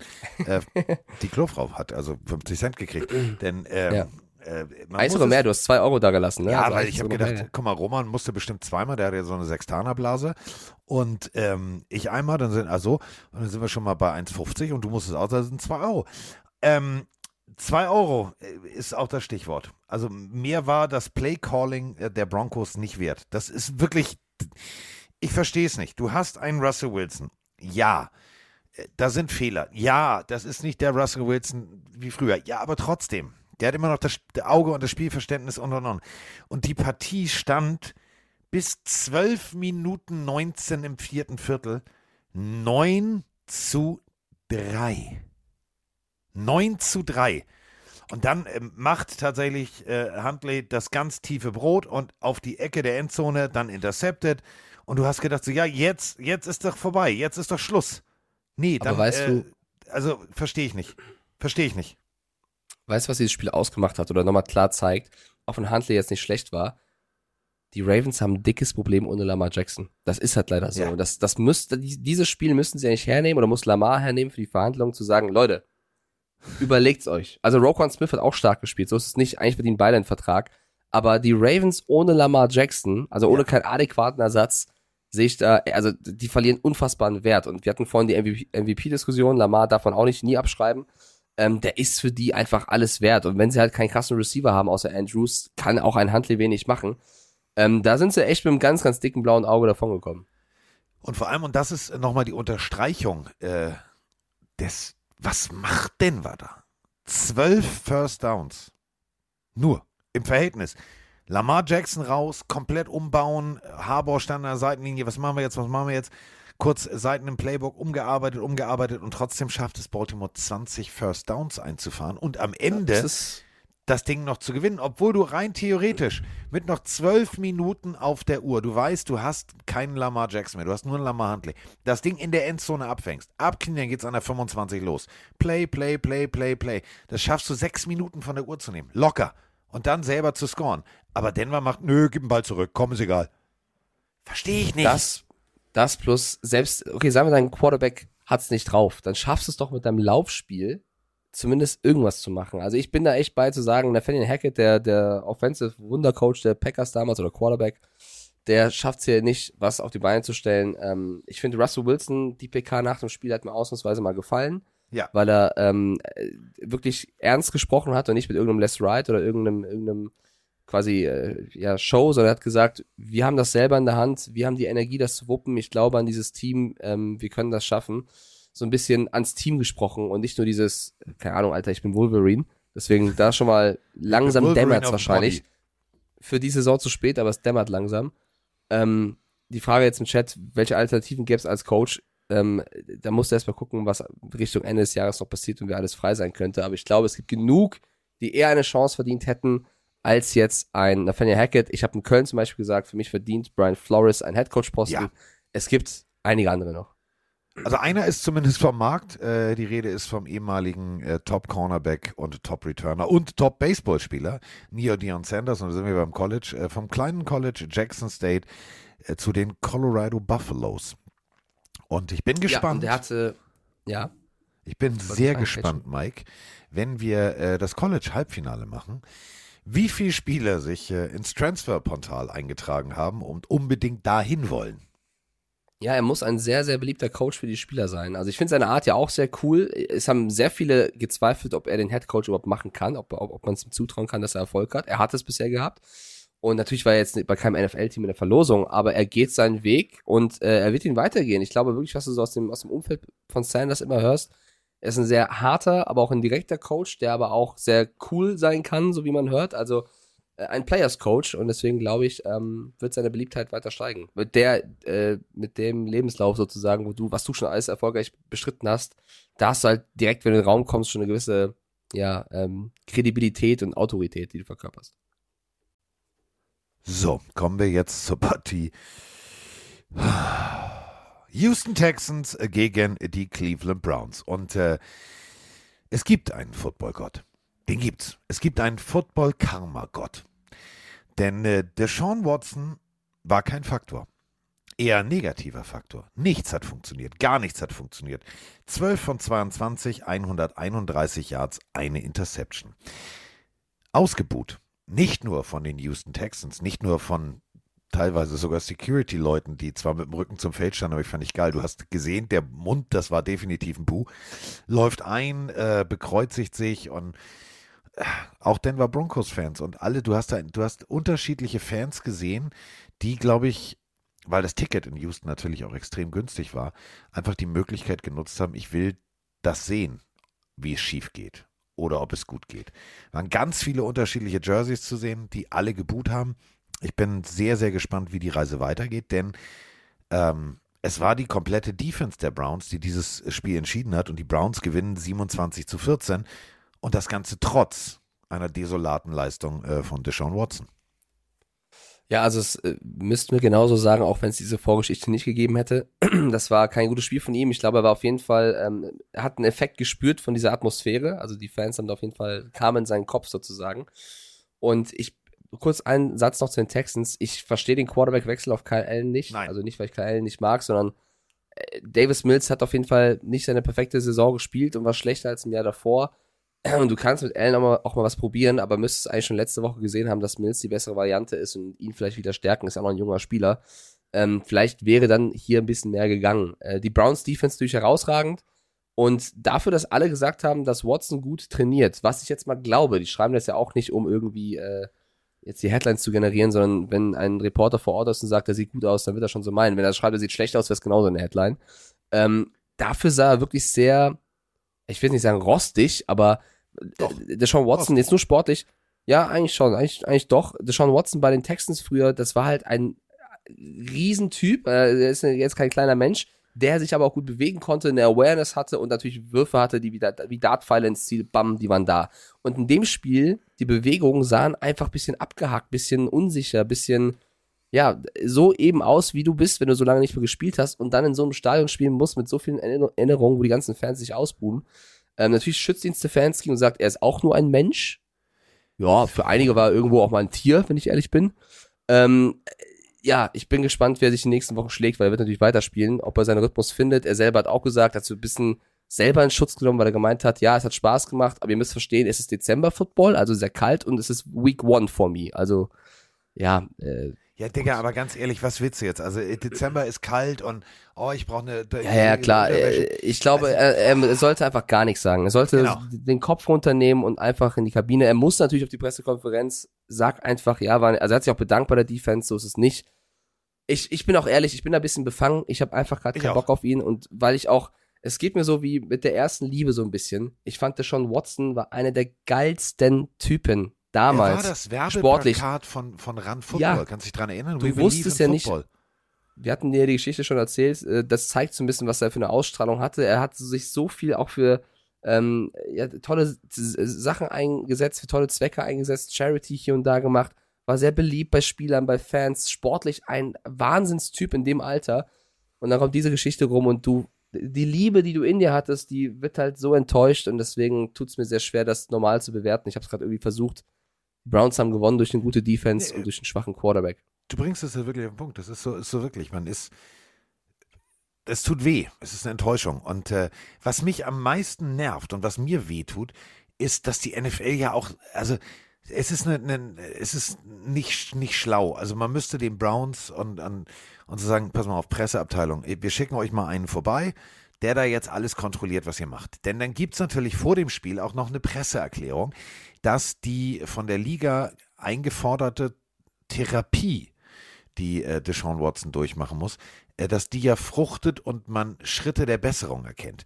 Ich habe gestern im Studio gesessen mit Björn Werner. Wir haben uns gefragt, was ist also was ist das jetzt für eine Therapie? Dass er äh, Amazon soll er kein Gleitgel mehr bestellen oder kein Massageöl oder oder was? Also ich verstehe das nicht, dass du das auch noch kommunizieren musst, weil das unterstreicht das Ganze ja noch und das macht das Ganze ja noch lächerlich. Denn also wer, wenn du nicht weißt, dass du keine fremden Frauen anfassen sollst und die nicht irgendwie zwingen sollst, deinen dein, dein kleinen Pillermann anzufassen, dann hast du irgendwas schon mal, also dann läuft doch grundsätzlich was schief. Und das, das nervt mich, dass es nicht aufhört, dieses Thema.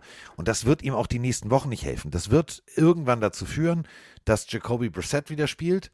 Dann werden sie versuchen, ihn in der Offseason irgendwie wieder kopftechnisch auf, auf Null zu kriegen. Das wird aber nicht funktionieren. Und das war die schlimmste Fehlinvestition, die die Browns jemals hätten machen können. Ja, wahrscheinlich, also was das Image angeht, das auf jeden Fall. Ähm, vielleicht doch noch ein Satz zu den Texans, äh, das wollte ich eigentlich vorher noch unterbringen, äh, zu Louis Smith, dem, dem Coach. Ähm, ich wäre eigentlich schon letztes Jahr dabei gewesen zu sagen, wenn du Coach der Texans bist, die so gebrandmarkt wurden von den Entscheidungen von Bill O'Brien, die jetzt zum zweiten Mal in Folge den, das schlechteste Team sind, was zuerst ausscheidet im Playoff-Rennen mit 1-10-1, ähm, dann kannst du es schwer am Coach festmachen. Aber die Entscheidung jetzt, und Louis Smith ist eigentlich sehr, sehr beliebt bei seinen Spielern, den Quarterback zu ersetzen und dann dich jetzt nach diesem Spiel hinzustellen und nicht zu sagen, wir haben offensmäßig scheiße gespielt, sondern er sagt, die Defense von denen war halt so krass. Ja, die Browns haben keine schlechte Defense. Die Browns haben auch eigentlich kein so geiles, keine, keine so geile Defense gegen den Lauf, den hättest du auch anders etablieren können. Da finde ich, fehlt mir so ein bisschen die Selbstreflexion zu sagen, ja, vielleicht habe ich auch nicht den besten Plan entworfen für meinen Kyle Allen und für meine Offense. Das ist, das ist der Punkt. Ähm, wir haben darüber gesprochen, was er im College geleistet hat und und und. Ist für mich so ein Coach, den, also, dass er noch da ist, verstehe ich nicht. Ähm, du hast es gerade ganz Ich glaube, wir werden auch einen Wechsel sehen. Also Wir ich glaube, dass wir Richtung. die Texans einmal runtergewirtschaftet. Jetzt muss da was passieren. Das, also das ist, ist kein. Es klingt jetzt hart, aber es ist kein Coach für die Zukunft, der dieses Team wieder aufbauen kann, sondern die werden dann da ewig als Fußmatte der Liga rumdümpeln. Und dafür, und das wissen wir jetzt, ja, also Football in Texas, das ist eine Religion. Das ist absolutes Eben. Heiligtum. Und äh, da musst- werden die, die, die Houston-Fans, die werden durchdrehen, wenn das weiter so geht. Du brauchst zwingend einen guten Plan für deine Picks. Die, brauchst, die, die, die müssen sitzen, sonst kommst du nicht wieder. Und ich glaube, dass Smith ein, ein Players-Coach ist, wie gesagt, aber eher ein Interims-Coach, vielleicht eher ein Coordinator oder Assistenz-Coach und kein Head-Coach. Und ich glaube, dass sie da auch nochmal agieren müssen, tatsächlich. Ähm, Honigdieb, der in Köln war, schreibt gerade rein, weil wir jetzt die Seahawks als nächstes Spiel haben. Ich habe es in Köln nicht getan, jetzt aber mein Statement. Ich musste mir als Seahawks-Fan von so viel anhören, dass man der Verlierer des Trades ist von, von Wilson. Kann man wohl als Fehler ad acta legen. Da hat er natürlich recht. Ne? Wenn Wilson so schlecht spielt und die Seahawks so gut spielen, dann haben die Seahawks in dem Trade äh, nichts falsch gemacht. Auch wenn ich noch denke, dass Wilson irgendwann wiederkommen wird. Aber die Seahawks, hätte keiner gedacht, dass sie so ein Jahr spielen. Nein, hundertprozentig nicht. Aber äh, wir haben eine Frage, äh, bevor wir zu den Seahawks kommen. Ähm, und Mike, jetzt genau zuhören. Ich musste mehrfach auf Play drücken. Bist du bereit? Let's go. Bist du wirklich bereit? Okay. Ich glaube schon, meine Stimme wartet. Ja, moin Männers, Andi und Möppen hier. Ich hab mal eben eine Frage. Ich sitze hier und kick mir die Spiele von Abend an. Und meine Frage ist, äh, wo voll Offense 3 hat so ein Spiel pro Team im Schnitt? Besten Dank. So. Ja, moin, moin Andi, mein Freund. Das ist so, einmal frisch, frischen Aal auf dem Markt holen und dann eine Fregatte bestellen und dann geht's ab, ne? Ja, harter Wind von links oder Ost- oder Bug. Also Seite. statistisch gesehen ähm, ist es wirklich so, ich habe äh, das Andi einfach hat mal, recht mit allem, was er gesagt hat. also äh, wie viel Drives? Drives kannst du eigentlich nicht rechnen. Tatsächlich, ähm, wenn wir mal die äh, 2020er Saison nehmen, da habe ich äh, die Zahlen nämlich wirklich gefunden, äh, 70,4 Plays pro Spiel. Also Snaps. Ähm, das war das, was die Chargers und das schlechteste Teams, äh, Team hinten dran waren, was für eine Überraschung, die Houston Texans mit 58,8. Dadurch ergibt sich dann natürlich eine Time of Possession von im Schnitt, ähm, die Packers waren da auch mit äh, wirklich ganz, ganz weit vorne, von äh, über 57,74 Prozent. Wenn du das natürlich hast, ähm, dann bist du irgendwas bei 27 Minuten im, als wenigstes Team und 32,5 als, als Top-Team. Da sind wir bei dem Ding, dann hast du sechs, sieben Drives, äh, da kannst du ordentlich was orchestrieren.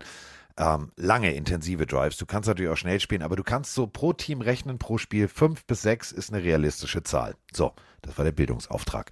Und ähm, warum ich diese Frage an dieser Stelle einstreue, genau aus folgendem Grund. Äh, die Drives der äh, nächsten Partie, die hatten es in sich. Und äh, Matthew Stafford, Rückenmarksprellung, raus. Äh, Wolford, ein sehr netter junger Mann, der uns mal äh, zu Run Football eine ganz, ganz geile Sprachnachricht, äh, beziehungsweise Videonachricht, ein Videogruß geschickt hat. Nach dem Motto, mein Name ist John Wolford und ihr, ihr guckt Run Football mit den Rams. Fand ich total nett von ihm. Der musste jetzt ran und wir haben äh, zwei.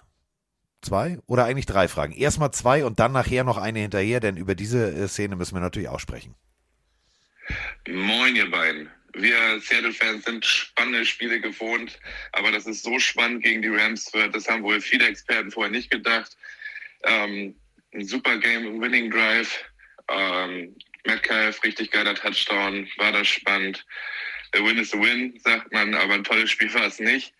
Ähm, aber diese Saison ist für einen Seattle-Fan sowieso was ganz Besonderes, weil man immer noch nach Denver schaut und hofft, dass der Gegner gewinnt. Und Baltimore hat in letzter Sekunde noch gewonnen. Und ich glaube, alle Seattle-Fans freuen sich äh, auf, eine, auf einen tollen Saisonendsport und dass man richtig früh picken darf. Äh, die Denver Broncos haben noch ein hartes Programm vor sich. Ähm, da ist es gar nicht so wahrscheinlich, unwahrscheinlich, dass sie gar kein Spiel mehr gewinnen vielleicht. Und wie toll wäre das, dass man eventuell in die Wildcard Round kommt und auch noch super früh picken darf. Da freue ich mich auf den Draft. Gute Woche euch. Hey Mike und Carsten, hey Pelenarius, hier ist Stowe aus Stuttgart, aka der Seahawks-Fan. Ich hätte mal eine Frage, Jungs, was war das gestern bei dem Seahawks-Spiel? Was hat Bobby da gemacht oder was war das für eine Interception? Ich habe es nicht verstanden. Das müsste doch eigentlich ähm, ein Incomplete Pass sein oder dann Down by Contact, aber so, ich verstehe es nicht. Könnt ihr mir das erörtern? Äh, Grüße gehen raus, lasst euch gut gehen. Geiler Podcast, haut rein. Ja, erörtern wir gerne für dich, denn wir müssen die ganze Partie erörtern. Ähm, Geno Smith, ich ziehe meinen Hut, den ich nicht aufhabe vor dir. Das, was du mit dieser Offense machst, ist einzigartig. Und äh, Seattle Seahawks Football macht mir Spaß. Und das Ganze gegen, ja, Aaron Donald war nicht dabei und und und, gegen eine extrem gute Defense. Und äh, Jalen Ramsey, teilweise echt einen gebrauchten Tag. Deswegen Geno Smith und DK Metcalf ein Riesenfaktor.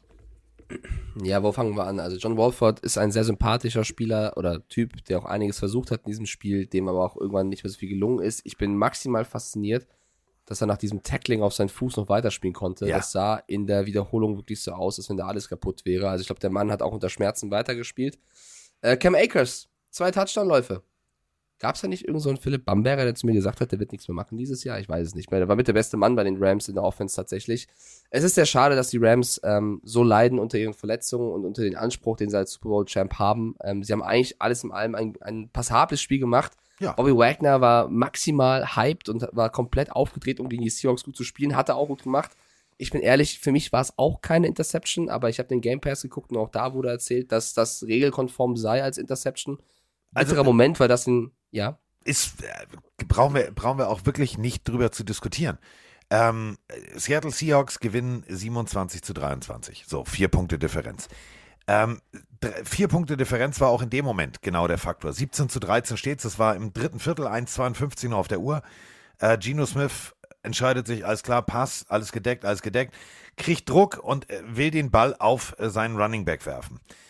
Und beide Spieler, und das muss man immer wieder betonen, beide Spieler haben das Anrecht auf den Ball. Wenn jetzt so ein Jumpball ist, also Mike und ich springen beide gleichzeitig hoch und haben beide die Hände auf dem Ball, Mike spielt Offense, ich spiele Defense, wird es immer zugunsten der Offense gewertet. Das ist äh, dafür ein ganz, ganz wichtiger Punkt. Und ähm, der Catch wurde gemacht, der Ball wurde zum Körper geholt, aber er kriegt ihn nicht gezogen. Und das war eben genau der Punkt. Wenn man sich den anderen Kamerawinkel anguckt, der Catch war da. Der Ball ist nicht auf dem Boden. Und äh, Jones Jr. auf Seiten der Seahawks hat den Ball nicht sauber unter Kontrolle. Und ähm, solange der Ball nicht den Boden berührt, ist das Play ja auch nicht tot. Und er diddelt an dem Ball rum, der Ball immer noch nicht sicher in der Hand. Und Bobby Wagner einfach Ja. mit viel mehr Kraft zieht den Ball raus, hat am Ende den Ball in der Hand und somit hat er den Ball ja, gefangen, also erobert. Das stimmt. So. Also der Ball war nicht am Boden, aber natürlich war der Spieler am Boden. Es hätte schon auch als vorbei gewertet werden können. Dieser Vorgang, wie Wagner ihn rauszieht, reicht halt aus, aus Regelsicht zu sagen, das ist eine Interception. Für mich als jetzt äh, kein Regelexperte, nur optisch, er fängt den Ball, er versucht ihn, oder für mich hat er, also das ist ja diese Bewertung, hat er, ist der Catch abgeschlossen oder nicht? Sie haben gesagt nein, du sagst gerade nein. Ich finde, man hätte es auch so auslegen können, nicht müssen, aber Ja. können. Da zugunsten der Rams hat im Endeffekt jetzt nicht das Spiel entschieden, deswegen äh, brauchen wir es jetzt auch nicht größer machen. Ähm, vielleicht noch ein, zwei Sätze, die du schon äh, gemacht hast zu Ramsey gegen Metcalf. Ich bin ja der Größte, der äh, sagt, Ramsey muss erstmal liefern, wenn er so viel spricht. Ich fand auch tatsächlich, dass er gar nicht so schlecht gespielt hat. Klar, Metcalf mit dem entscheidenden Touchdown. Er hat auch nicht immer nur gegen Ramsey gespielt. Ja, äh, Tyler Lockett übrigens auch mit einem Riesenspiel und einer der geilsten Touchdown-Celebrations mit diesem Usher-Meme-Vergleich fand ich sehr, sehr lustig. Was mir so ein bisschen leid getan hat oder was bei TikTok hoch und runter gegangen ist und auch bei Instagram Reel, äh, bei den Reels, ist diese, diese Situation, wo Wagner, äh, wo Wagner, wo Metcalf rechts als Receiver aufgestellt ist und der Play-Call ist, dass er rüber rennt auf die andere Seite, um von links dann zu spielen, bevor der Snap kommt. Beim Rüberlaufen guckt er Ramsey an und macht eine Geste, komm mit, weil er ihn natürlich provozieren will. Natürlich wäre es aber, und das, das verstehen glaube ich viele nicht, sehr dumm von Ramsey gewesen mitzukommen. Natürlich übergibt er in dem Moment Metcalf, damit sie ihre Ordnung nicht verlieren. Jetzt wird das aber auf Social Media so ausgelegt, als wenn Ramsey Angst gehabt hätte vor Metcalf und deswegen nicht mitgegangen sei, weil es dann auch ein Catch von Metcalf wurde. Auf der anderen Seite könnte man genauso gut sagen, Metcalf hatte Angst vor Ramsey, ist deswegen auf die andere Seite gegangen.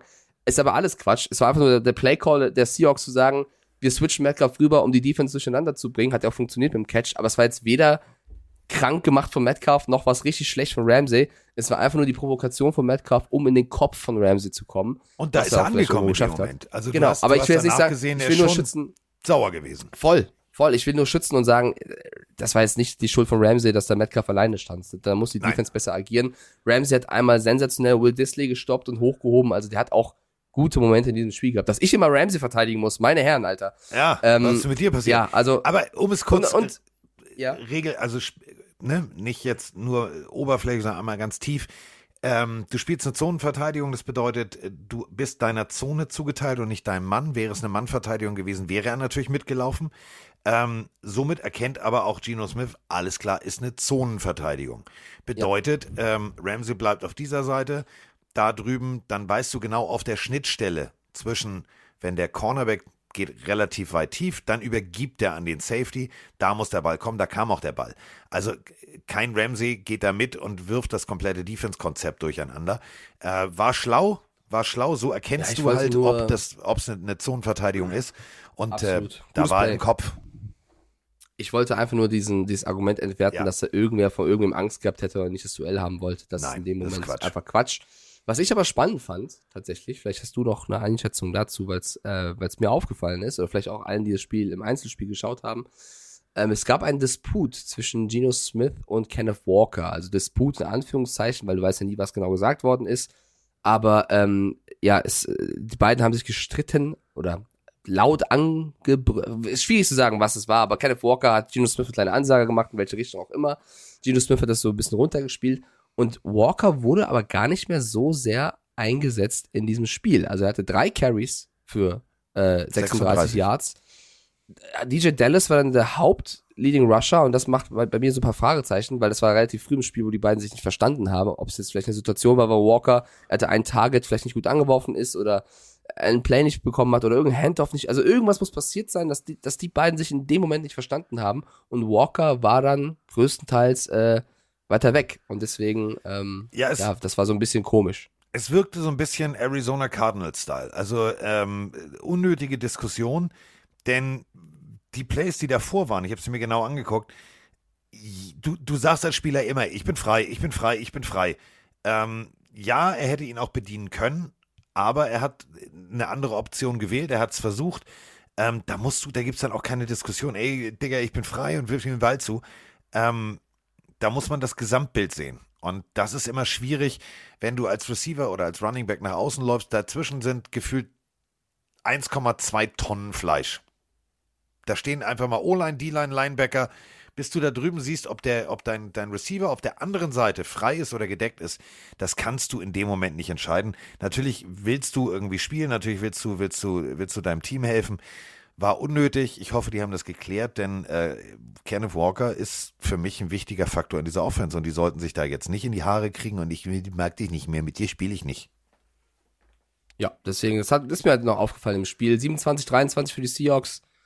Ähm, ja, wichtiger Sieg für sie, weil sie bleiben so im Playoff-Rennen und die Rams sind, also das Jahr ist vorbei. vorbei. Das, das Jahr ist durch. Das Jahr ist, ist durch. Da musst du, da musst du jetzt wirklich sagen, okay, warte mal, wieso geht denn jetzt Bobby Wagner wieder los hier? Ach so, weil ich mich auf das Pult gelehnt habe. Meine Fresse, nach müde kommt blöd. Ähm, du hast völlig recht. Also die Saison ist abgehakt. Ähm, Mund abwischen weiter. Ähm, wenn du dir anguckst als Rams-Fan, wen du alles hast, wer alles noch da ist, wieso, weshalb, warum, wer auch im nächsten Jahr noch einen Vertrag hat, ohne dass du jetzt große Einbußen in, die, in der Salary Cap haben kannst, musst, wirst, ähm, werden die Rams nächstes Jahr ganz solide wieder angreifen. Also da war ja jetzt auch viel, viel, viel, viel, viel, viel, viel Verletzungspech dabei. Deswegen alles gut. Und äh, Verletzungspech ist auch das Stichwort, wenn wir äh, auf die nächste Partie gucken. Ähm, ja, geiles Spiel, was direkt High-Flying losging. Die 49ers zu Hause äh, gegen die Miami Dolphins. Und wenn die Miami Dolphins in den letzten Wochen eins gezeigt haben, dass sie offensiv richtig gut und vor allem richtig schnell spielen können. Und der erste Pass von Tua Tango Vajor war gleich zack, Touchdown. Also Motto war tief werfen, hoch gewinnen. War aber nix. Äh, 33 zu 17 gewinnen äh, die San Francisco 49ers. Und wir haben dazu, ja, zwei Fragen. Hallo ihr beiden, hier ist wieder der Markus aus dem schönen Landkreis Rostock. Äh, ja, das Spiel Dolphins gegen die Niners ist gerade vorbei. Ähm, Jimmy G früh verletzt raus, Mr. Irrelevant, Brooke Purdy kommt rein. Der Junge hat einfach nur abgeliefert. Ich glaube, der hat das Spiel seines Lebens gemacht. Ähm, aber für mich der Mann des Spiels, äh, Robbie Gold, tritt viermal zum Field Goal an, haut die Dinger viermal rein. Der Mann ist kälter wie eine Hundeschnauze, also unglaublich. Und ich hoffe, ich kann wirklich nur hoffen, dass er noch lange, lange, lange weiterspielt. In diesem Sinne, Go Niners und bis dann. Guten Morgen, Mike. Guten Morgen, Carsten. So, ja, Montagmorgen. Und tja, den 49ers gehen definitiv die Quarterbacks aus. Äh, nachdem Jimmy Garoppolo jetzt die definitiv Season out ist, habe ich mal jetzt auf der offiziellen Seite von den 49ers geguckt, wer denn noch alles da überhaupt im, äh, im Roster ist.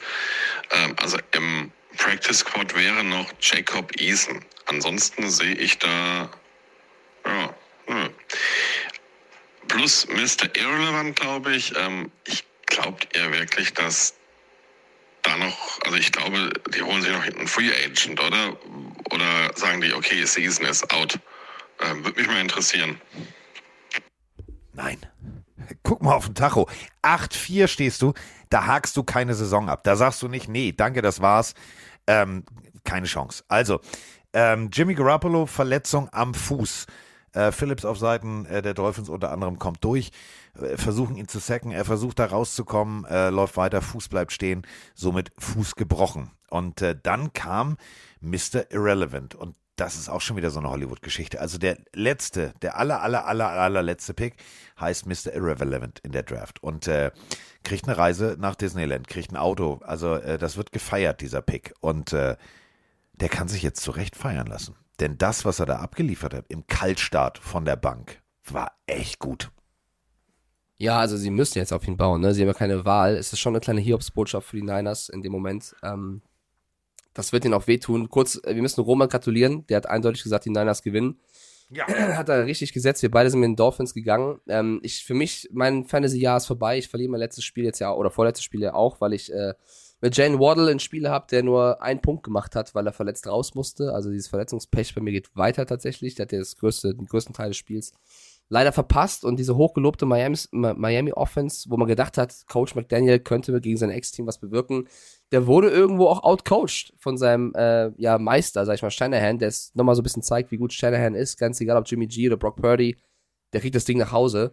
Und ich glaube, das ist vielleicht auch ein richtigen Zeitpunkt, ähm, ja, äh, ein Dämpfer für die Dolphins mal wieder, weil sie haben jetzt lange, lange Zeit gewonnen und es lief sehr, sehr gut.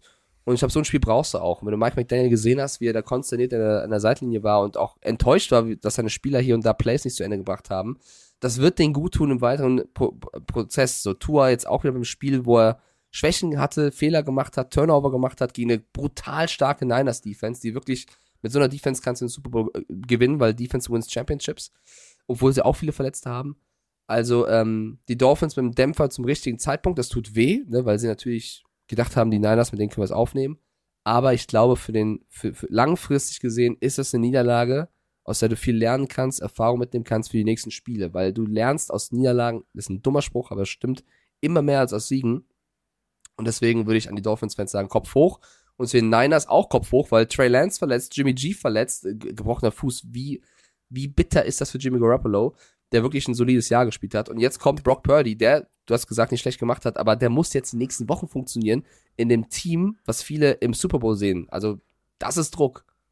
Vor allem ähm, Jimmy G war gerade an der Position, dass man gesagt hat, oh, lass uns doch schon mal über nächstes Jahr reden.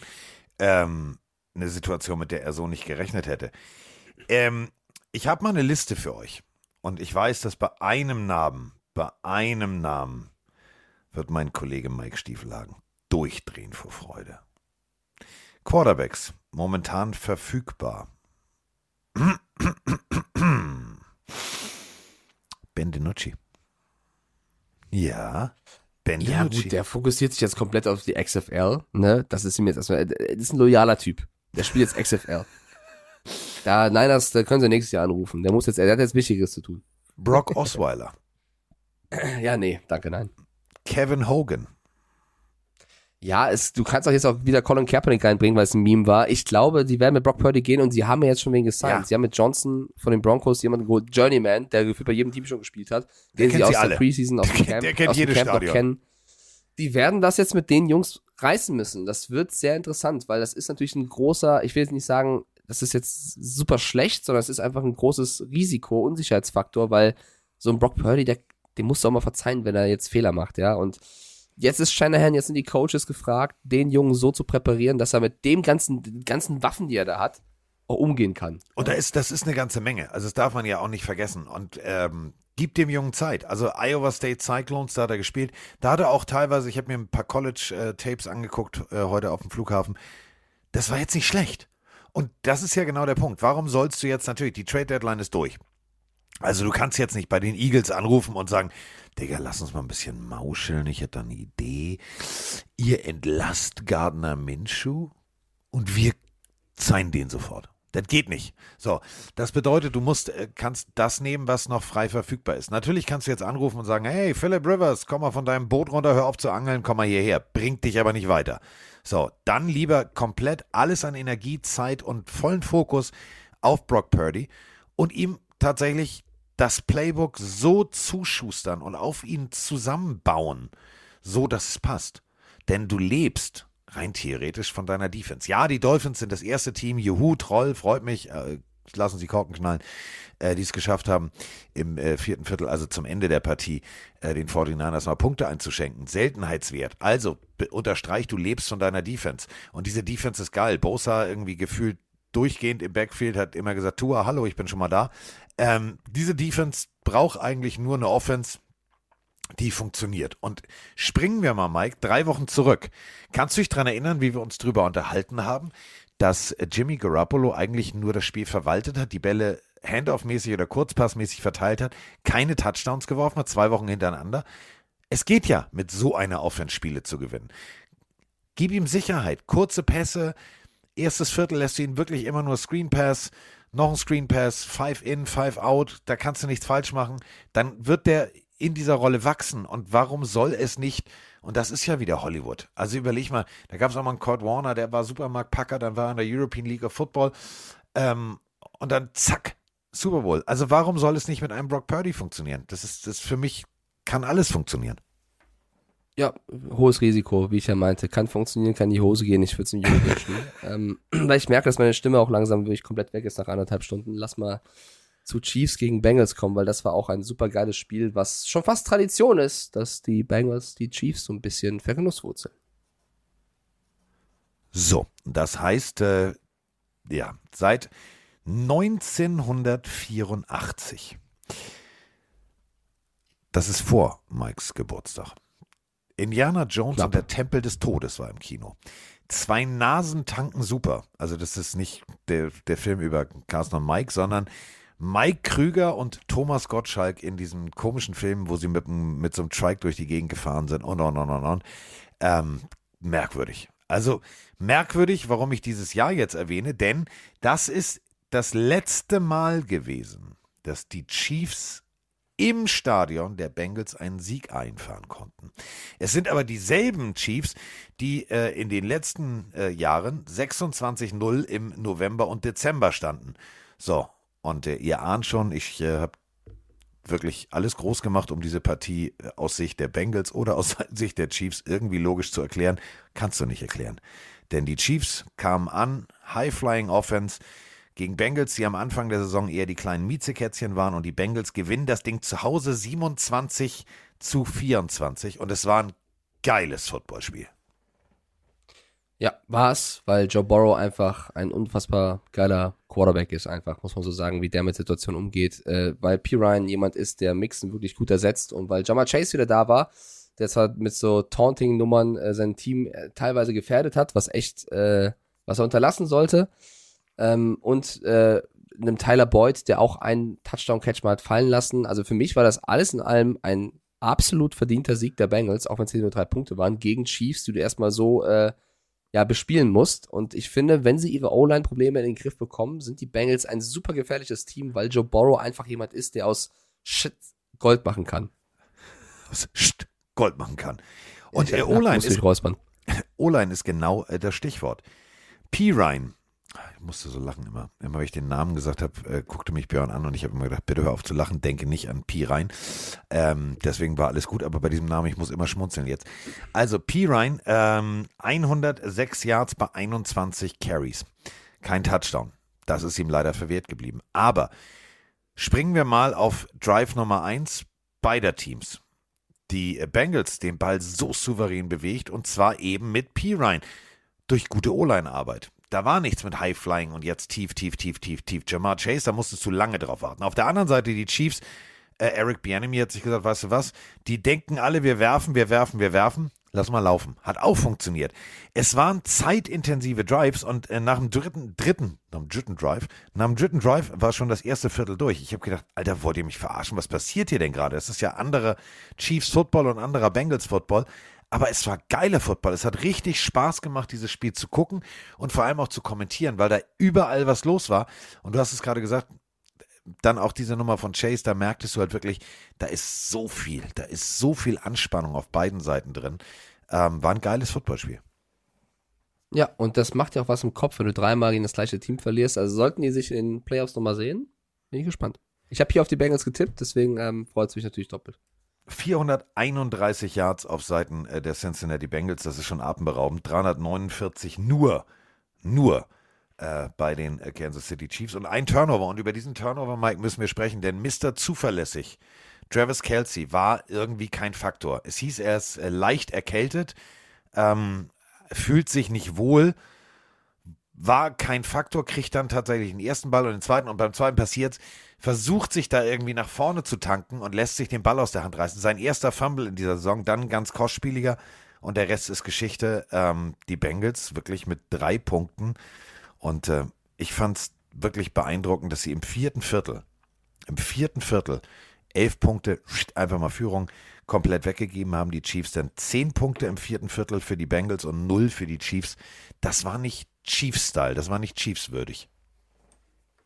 Naja, ich kann es aktuell sehr gut nachvollziehen, wenn man, wenn man erkältet ist und nicht seine volle Leistung abrufen kann. Deswegen äh, würde ich da Kelsey mal aktuell sehr in Schutz nehmen, aber es ist natürlich ein, ein, bitterer Fakt, wird ihn am meisten ärgern, äh, tatsächlich. Aber die Chiefs können sich diese Niederlage auch erlauben und ähm, das ist auch okay, mal äh, gegen die Bengals zu verlieren. Also ich glaube, mich jetzt so ein bisschen, äh, was mich verwundert hat, ist, dass Andy Reid äh, Richtung Ende lieber das viel, lange Field Goal von Butker genommen hat, anstatt Mahomes gehen zu lassen.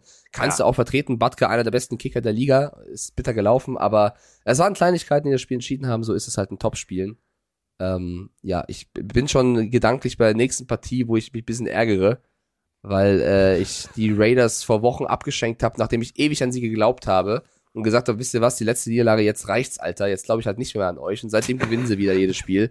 Also ich habe so lange an die geglaubt, als alle sich schon abgeschrieben haben und auf einmal sagt Jacobs, gut, dann mach ich's halt. Ähm, aber es ist um immer, Chargers also in den letzten Wochen ist es immer, wenn du sagst Raiders, dann ist es immer Jacobs. Also Jacobs sagt sich, warte mal, ich bin im Vertragsjahr, also ich spiele um einen neuen Vertrag, jetzt, jetzt zeige ich einfach mal, Kunstrasen kann brennen, ich zeige euch ja, das.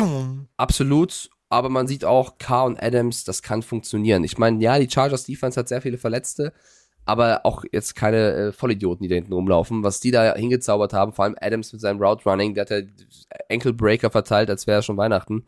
Ähm, das war ein, ein sehr starkes Spiel von beiden. Dann noch Jacobs. Man, man müsste sich das auch vorstellen, Hunter Renfro und Waller wären noch fit. Dann wären wir bei der Lage, die ich vor der Saison hatte, wo ich sage, das kann absolut funktionieren. Sie stehen auch Jakob Johnson mit tollen Blocks. Sie ja. stehen 5-7, gewinnen also, 27-20. Ähm, das war ein Spiel, was ich so, ganz ehrlich, von Seiten der Raiders nicht erwartet habe. Und äh, wir haben eine Sprachnachricht eben äh, von einem Chargers-Fan, der ist not very, also um es mit den Worten von Queen Elizabeth zu sagen, Gott hab sie selig, ist nicht amused.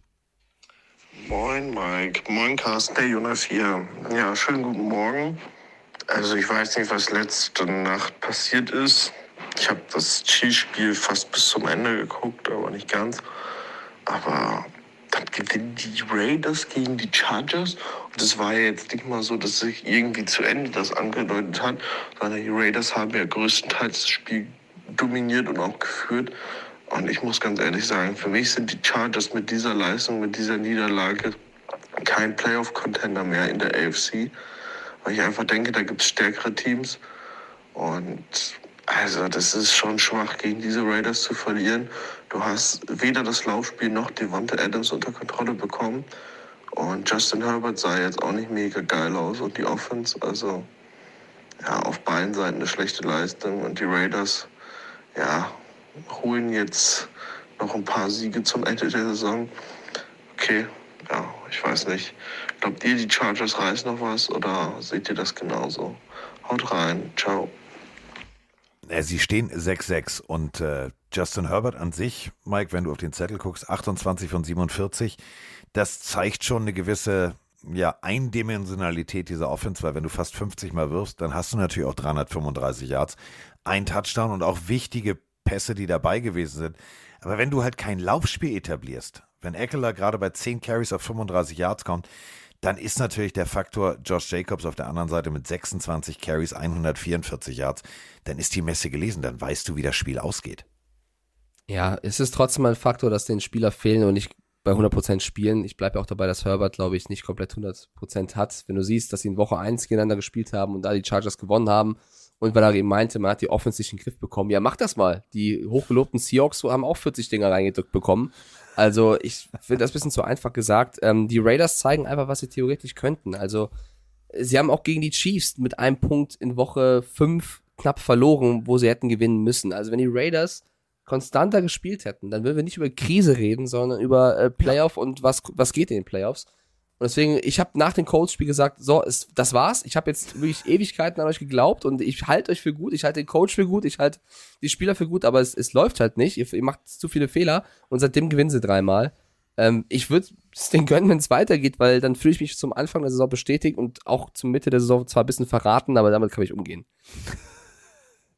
Und die Chargers, die, die, mein, das war mein Playoff, äh, mein Playoff, mein Super Bowl Geheimtipp. Die, die nehme ich jedes Jahr, Jahr eigentlich, Schutz. die letzten Jahre. Immer haben wir beide. Ja, aber, ja, die Chargers, die Chargers. Nee, bei mir nicht. Ich habe die Chargers immer für overrated gehalten, bis auf dieses Jahr. Und dieses Jahr, auch wenn jetzt Allen und Co. und Williams wieder zurückkommen, wer so viele Verletzte hat, da kannst du froh sein, dass du 6-6 stehst. Deswegen, ähm, ich sehe das nicht ganz so schwarz wie, wie die Audionachricht gerade eben.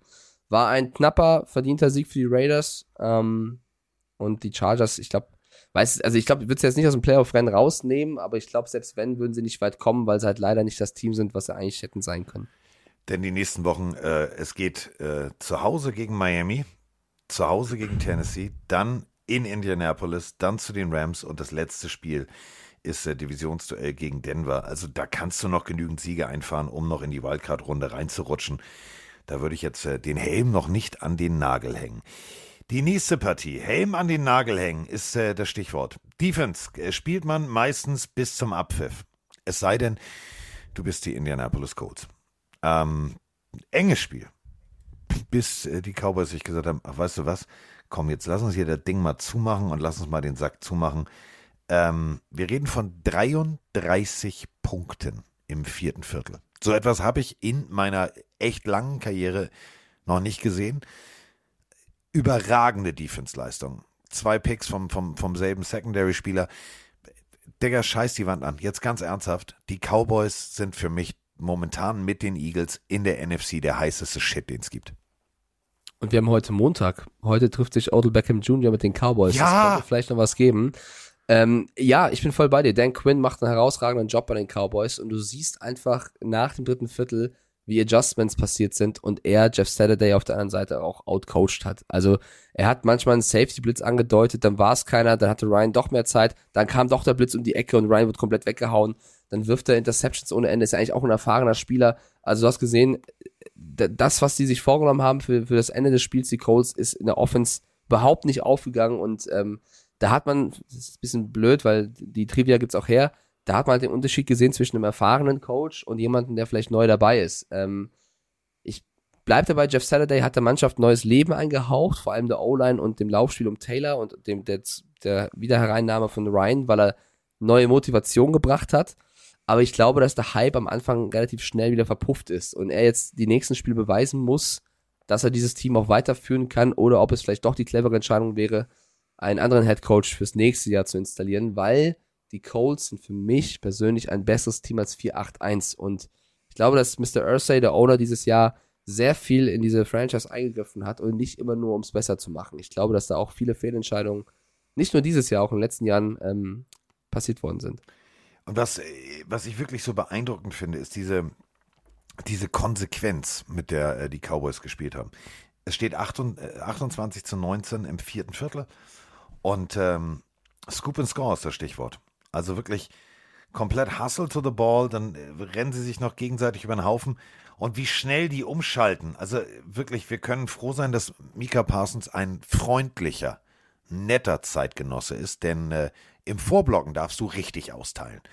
Und der letzte Mann, der rein theoretisch äh, hätte was tun können, war Mr. Matt Ryan als Quarterback und äh, trifft auf Mika Parsons, der einen ganz charmanten nur Schubsblock und zwar wirklich nur Anschubsblock setzt. Den hätte er auch komplett aus dem Leben schießen können. Also diese Defense ist für mich extrem dominant. Was mir gut gefallen hat, ist, äh, das müssen wir nochmal als äh, Sidekick und dann äh, kann Mike auch in sein Krankenbett. Ähm, wir können uns daran erinnern, als alle in die äh, große rote Tonne der Heilsarmee gesprungen sind und äh, dieses berühmte Draufhausspiel äh, aus der Spielhalle nachgestellt haben. Das äh, war kostspielig. 14.000, 7.000, 8.000. Also jeder, der da reingehüpft ist und jeder, der gehämmert hat, sozusagen musste bezahlen. Hat sich äh, Dak Prescott gesagt mit Sieg Elliott, weißt du was, komm, war witzig, lass uns die Leute mal unterhalten, komm, machen wir nochmal. Äh, Sieg Elliott springt rein und dann ist es wie diese berühmte äh, Spiel, äh, Spieldose, die du aufdrehen musst und auf, aufziehen musst, damit da einer rausspringt. Ähm, Sieg Elliott springt raus, großartiger Moment. Und das war für mich so die, die spaßige Krönung eines, eines großartigen äh, Footballspiels, wo ich sage, die Cowboys, wenn jetzt auch noch OBJ dazukommt, boah, Digga, ganz ehrlich, Eagles on fire, Cowboys on fire. Was interessiert uns das Gelaber vom letzten Jahr über die NFC Least? Das ist momentan echt NFC Best. Ja, und das ist das, warum wir, warum, warum wir die NFL so lieben, äh, dass sich in kurzer Zeit so viel ändern kann oder sich Teams zu verbessern oder verschlechtern können. Deswegen schauen wir diesen Sport so gerne. Wir haben jetzt mit ähm, Saints Bucks noch ein Spiel diese Nacht, was wir schon getippt haben. Wir haben ja beide auf die, auf die Bucks gesetzt, deswegen wird sich bei dem Tippspiel nichts ändern. Wir, wir haben, haben wir den Spielstand eigentlich gesagt? Also 54 äh, zu 19, also 54. Oh, ein 50-Burger. Hast du recht. Äh, ja, ja, das, das war schon, also absolute ja, Vorführung, vor allem im letzten Viertel, stimmt. Ähm, genau, Panthers und, und Cardinals haben Bye Week. Äh, Saints Bucks ist jetzt heute Nacht. Ich bleibe auch bei meinem Tipp mit den Buccaneers. Wird, äh, aber, also schaut euch an, wenn ihr Zeit habt, weil ich glaube, Evans gegen Latimore ist immer ein Duell, was man verfolgen kann. Äh, wir haben oder müssen jetzt noch am Donnerstag das ja. Spiel tippen. Und wir haben ja gerade schon lange über die Raiders und auch die Rams gesprochen. Äh, was geht denn jetzt für Las Vegas bei den Rams, die angeschlagen, wie schon immer, sind? Also die Raiders im SoFi Stadium, ähm, die kennen die Gegend, die kennen die, die kennen die Hood, ähm, waren ja selber mal lange in Los Angeles ansässig. Äh, auf der anderen Seite Wolford, das ist gut, das kann, kann funktionieren. Du hast es gerade gesagt, ein charmantes Kerlchen. Ähm, hohe Spielintelligenz, das sagt ihm jeder Coach nach, aber die Raiders kriegen langsam Rückenwind. Und ähm, ich habe es ja bei mir in der, in der, in der Bildkolumne geschrieben, die Offense der, der, der Rams, das ist nichts momentan. Ja, Cam Akers ist jetzt wieder da, was mich sehr, sehr freut, aber trotzdem, das wird kein Faktor sein. Ich glaube, es wird, wird ein enges Spiel, das wird so wie, wie ungefähr wie, wie Chargers Raiders, das wird nicht, nicht cool zu sehen, das wird kein, kein, kein Spiel, wo ich sage, oh, geil, da muss ich aber in die Nacht für aufstehen. Bin ich froh, dass es eine Zusammenfassung gibt. Ich tippe mal auf die Raiders. Ich gehe zu 100% mit. Ich glaube auch, dass die Raiders hier die Welle weiter reiten und ähm, vielleicht ein kleines Mini-Comeback starten. So kann der Head Coach seinen Job auch retten, wenn er überhaupt in Gefahr ist, weil er wäre ja eh zu teuer, ihn zu entlassen, haben wir gelernt. Ähm, dann wäre das ja ein schönes Ende für eine schwierige Saison vielleicht. Und die Rams, glaube ich, da müssen sich die Gedanken echt aufs nächste Jahr ausrichten. Und äh, naja, entlassen, das kennen wir von den, das kennen wir von den Panthers, kann man mal machen. Ähm, zahlt man halt für jemanden, der zu Hause auf der Couch sitzt und sich dann nach, nach zwei Wochen sagt, oh, mir ist langweilig, ich werde jetzt wieder College Coach. Ähm, auf Seiten der Raiders, äh, lass uns aber mal die Daumen drücken, weil wenn der Plan jetzt aufgeht, und wir sehen es ja, 177 Yards äh, allein nur für Devonta Adams, dass das Konstrukt funktioniert. Du hast es gerade gesagt, Waller weg, äh, Renfro weg. Ähm, ich möchte diese Offense gerne sehen, wenn sie eingespielt ist, wenn sie ein Jahr hinter sich hat. Ähm, ich möchte das so gerne nochmal nächstes Jahr sehen. Wenn es dann funktioniert, dann sage ich Asche auf mein Haupt, weg damit. Ich habe das nie so gesagt, aber wenn es dann funktioniert, dann kann das geil werden. Äh, also wir tippen beide äh, auf äh, die fröhlichen äh, Las Vegas Raiders in Los Angeles. So, damit sind wir äh, eigentlich durch. Du hast immer die berühmten letzten Worte. Ähm, wenn du jetzt was sagen willst, solltest du dich nochmal räuspern, noch einmal die Stimme ölen und dann könntest du jetzt äh, die Schlussworte sagen. Ja, nee, waren keine zwei Stunden, waren äh, viel weniger. Ähm, verzeiht mir meine Performance heute so ein bisschen. Ich habe durchgezogen. Ähm, sag danke für schönen Auftritt in Köln. Freue mich auf Frankfurt sehr und gebe Carsten einen imaginären Kuss auf die Stirn. Es ist soweit. Pille, Pille, Pille, Pille, Pille für den Mann. Die Pille, Pille, Pille, Pille, Pille für den Mann. Carsten Spengemann. Weichstieflagen.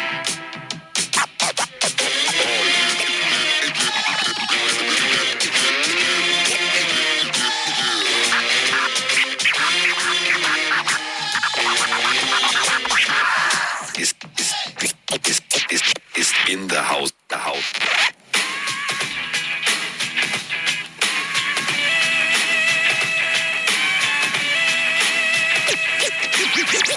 Jetzt raus. Tschüss.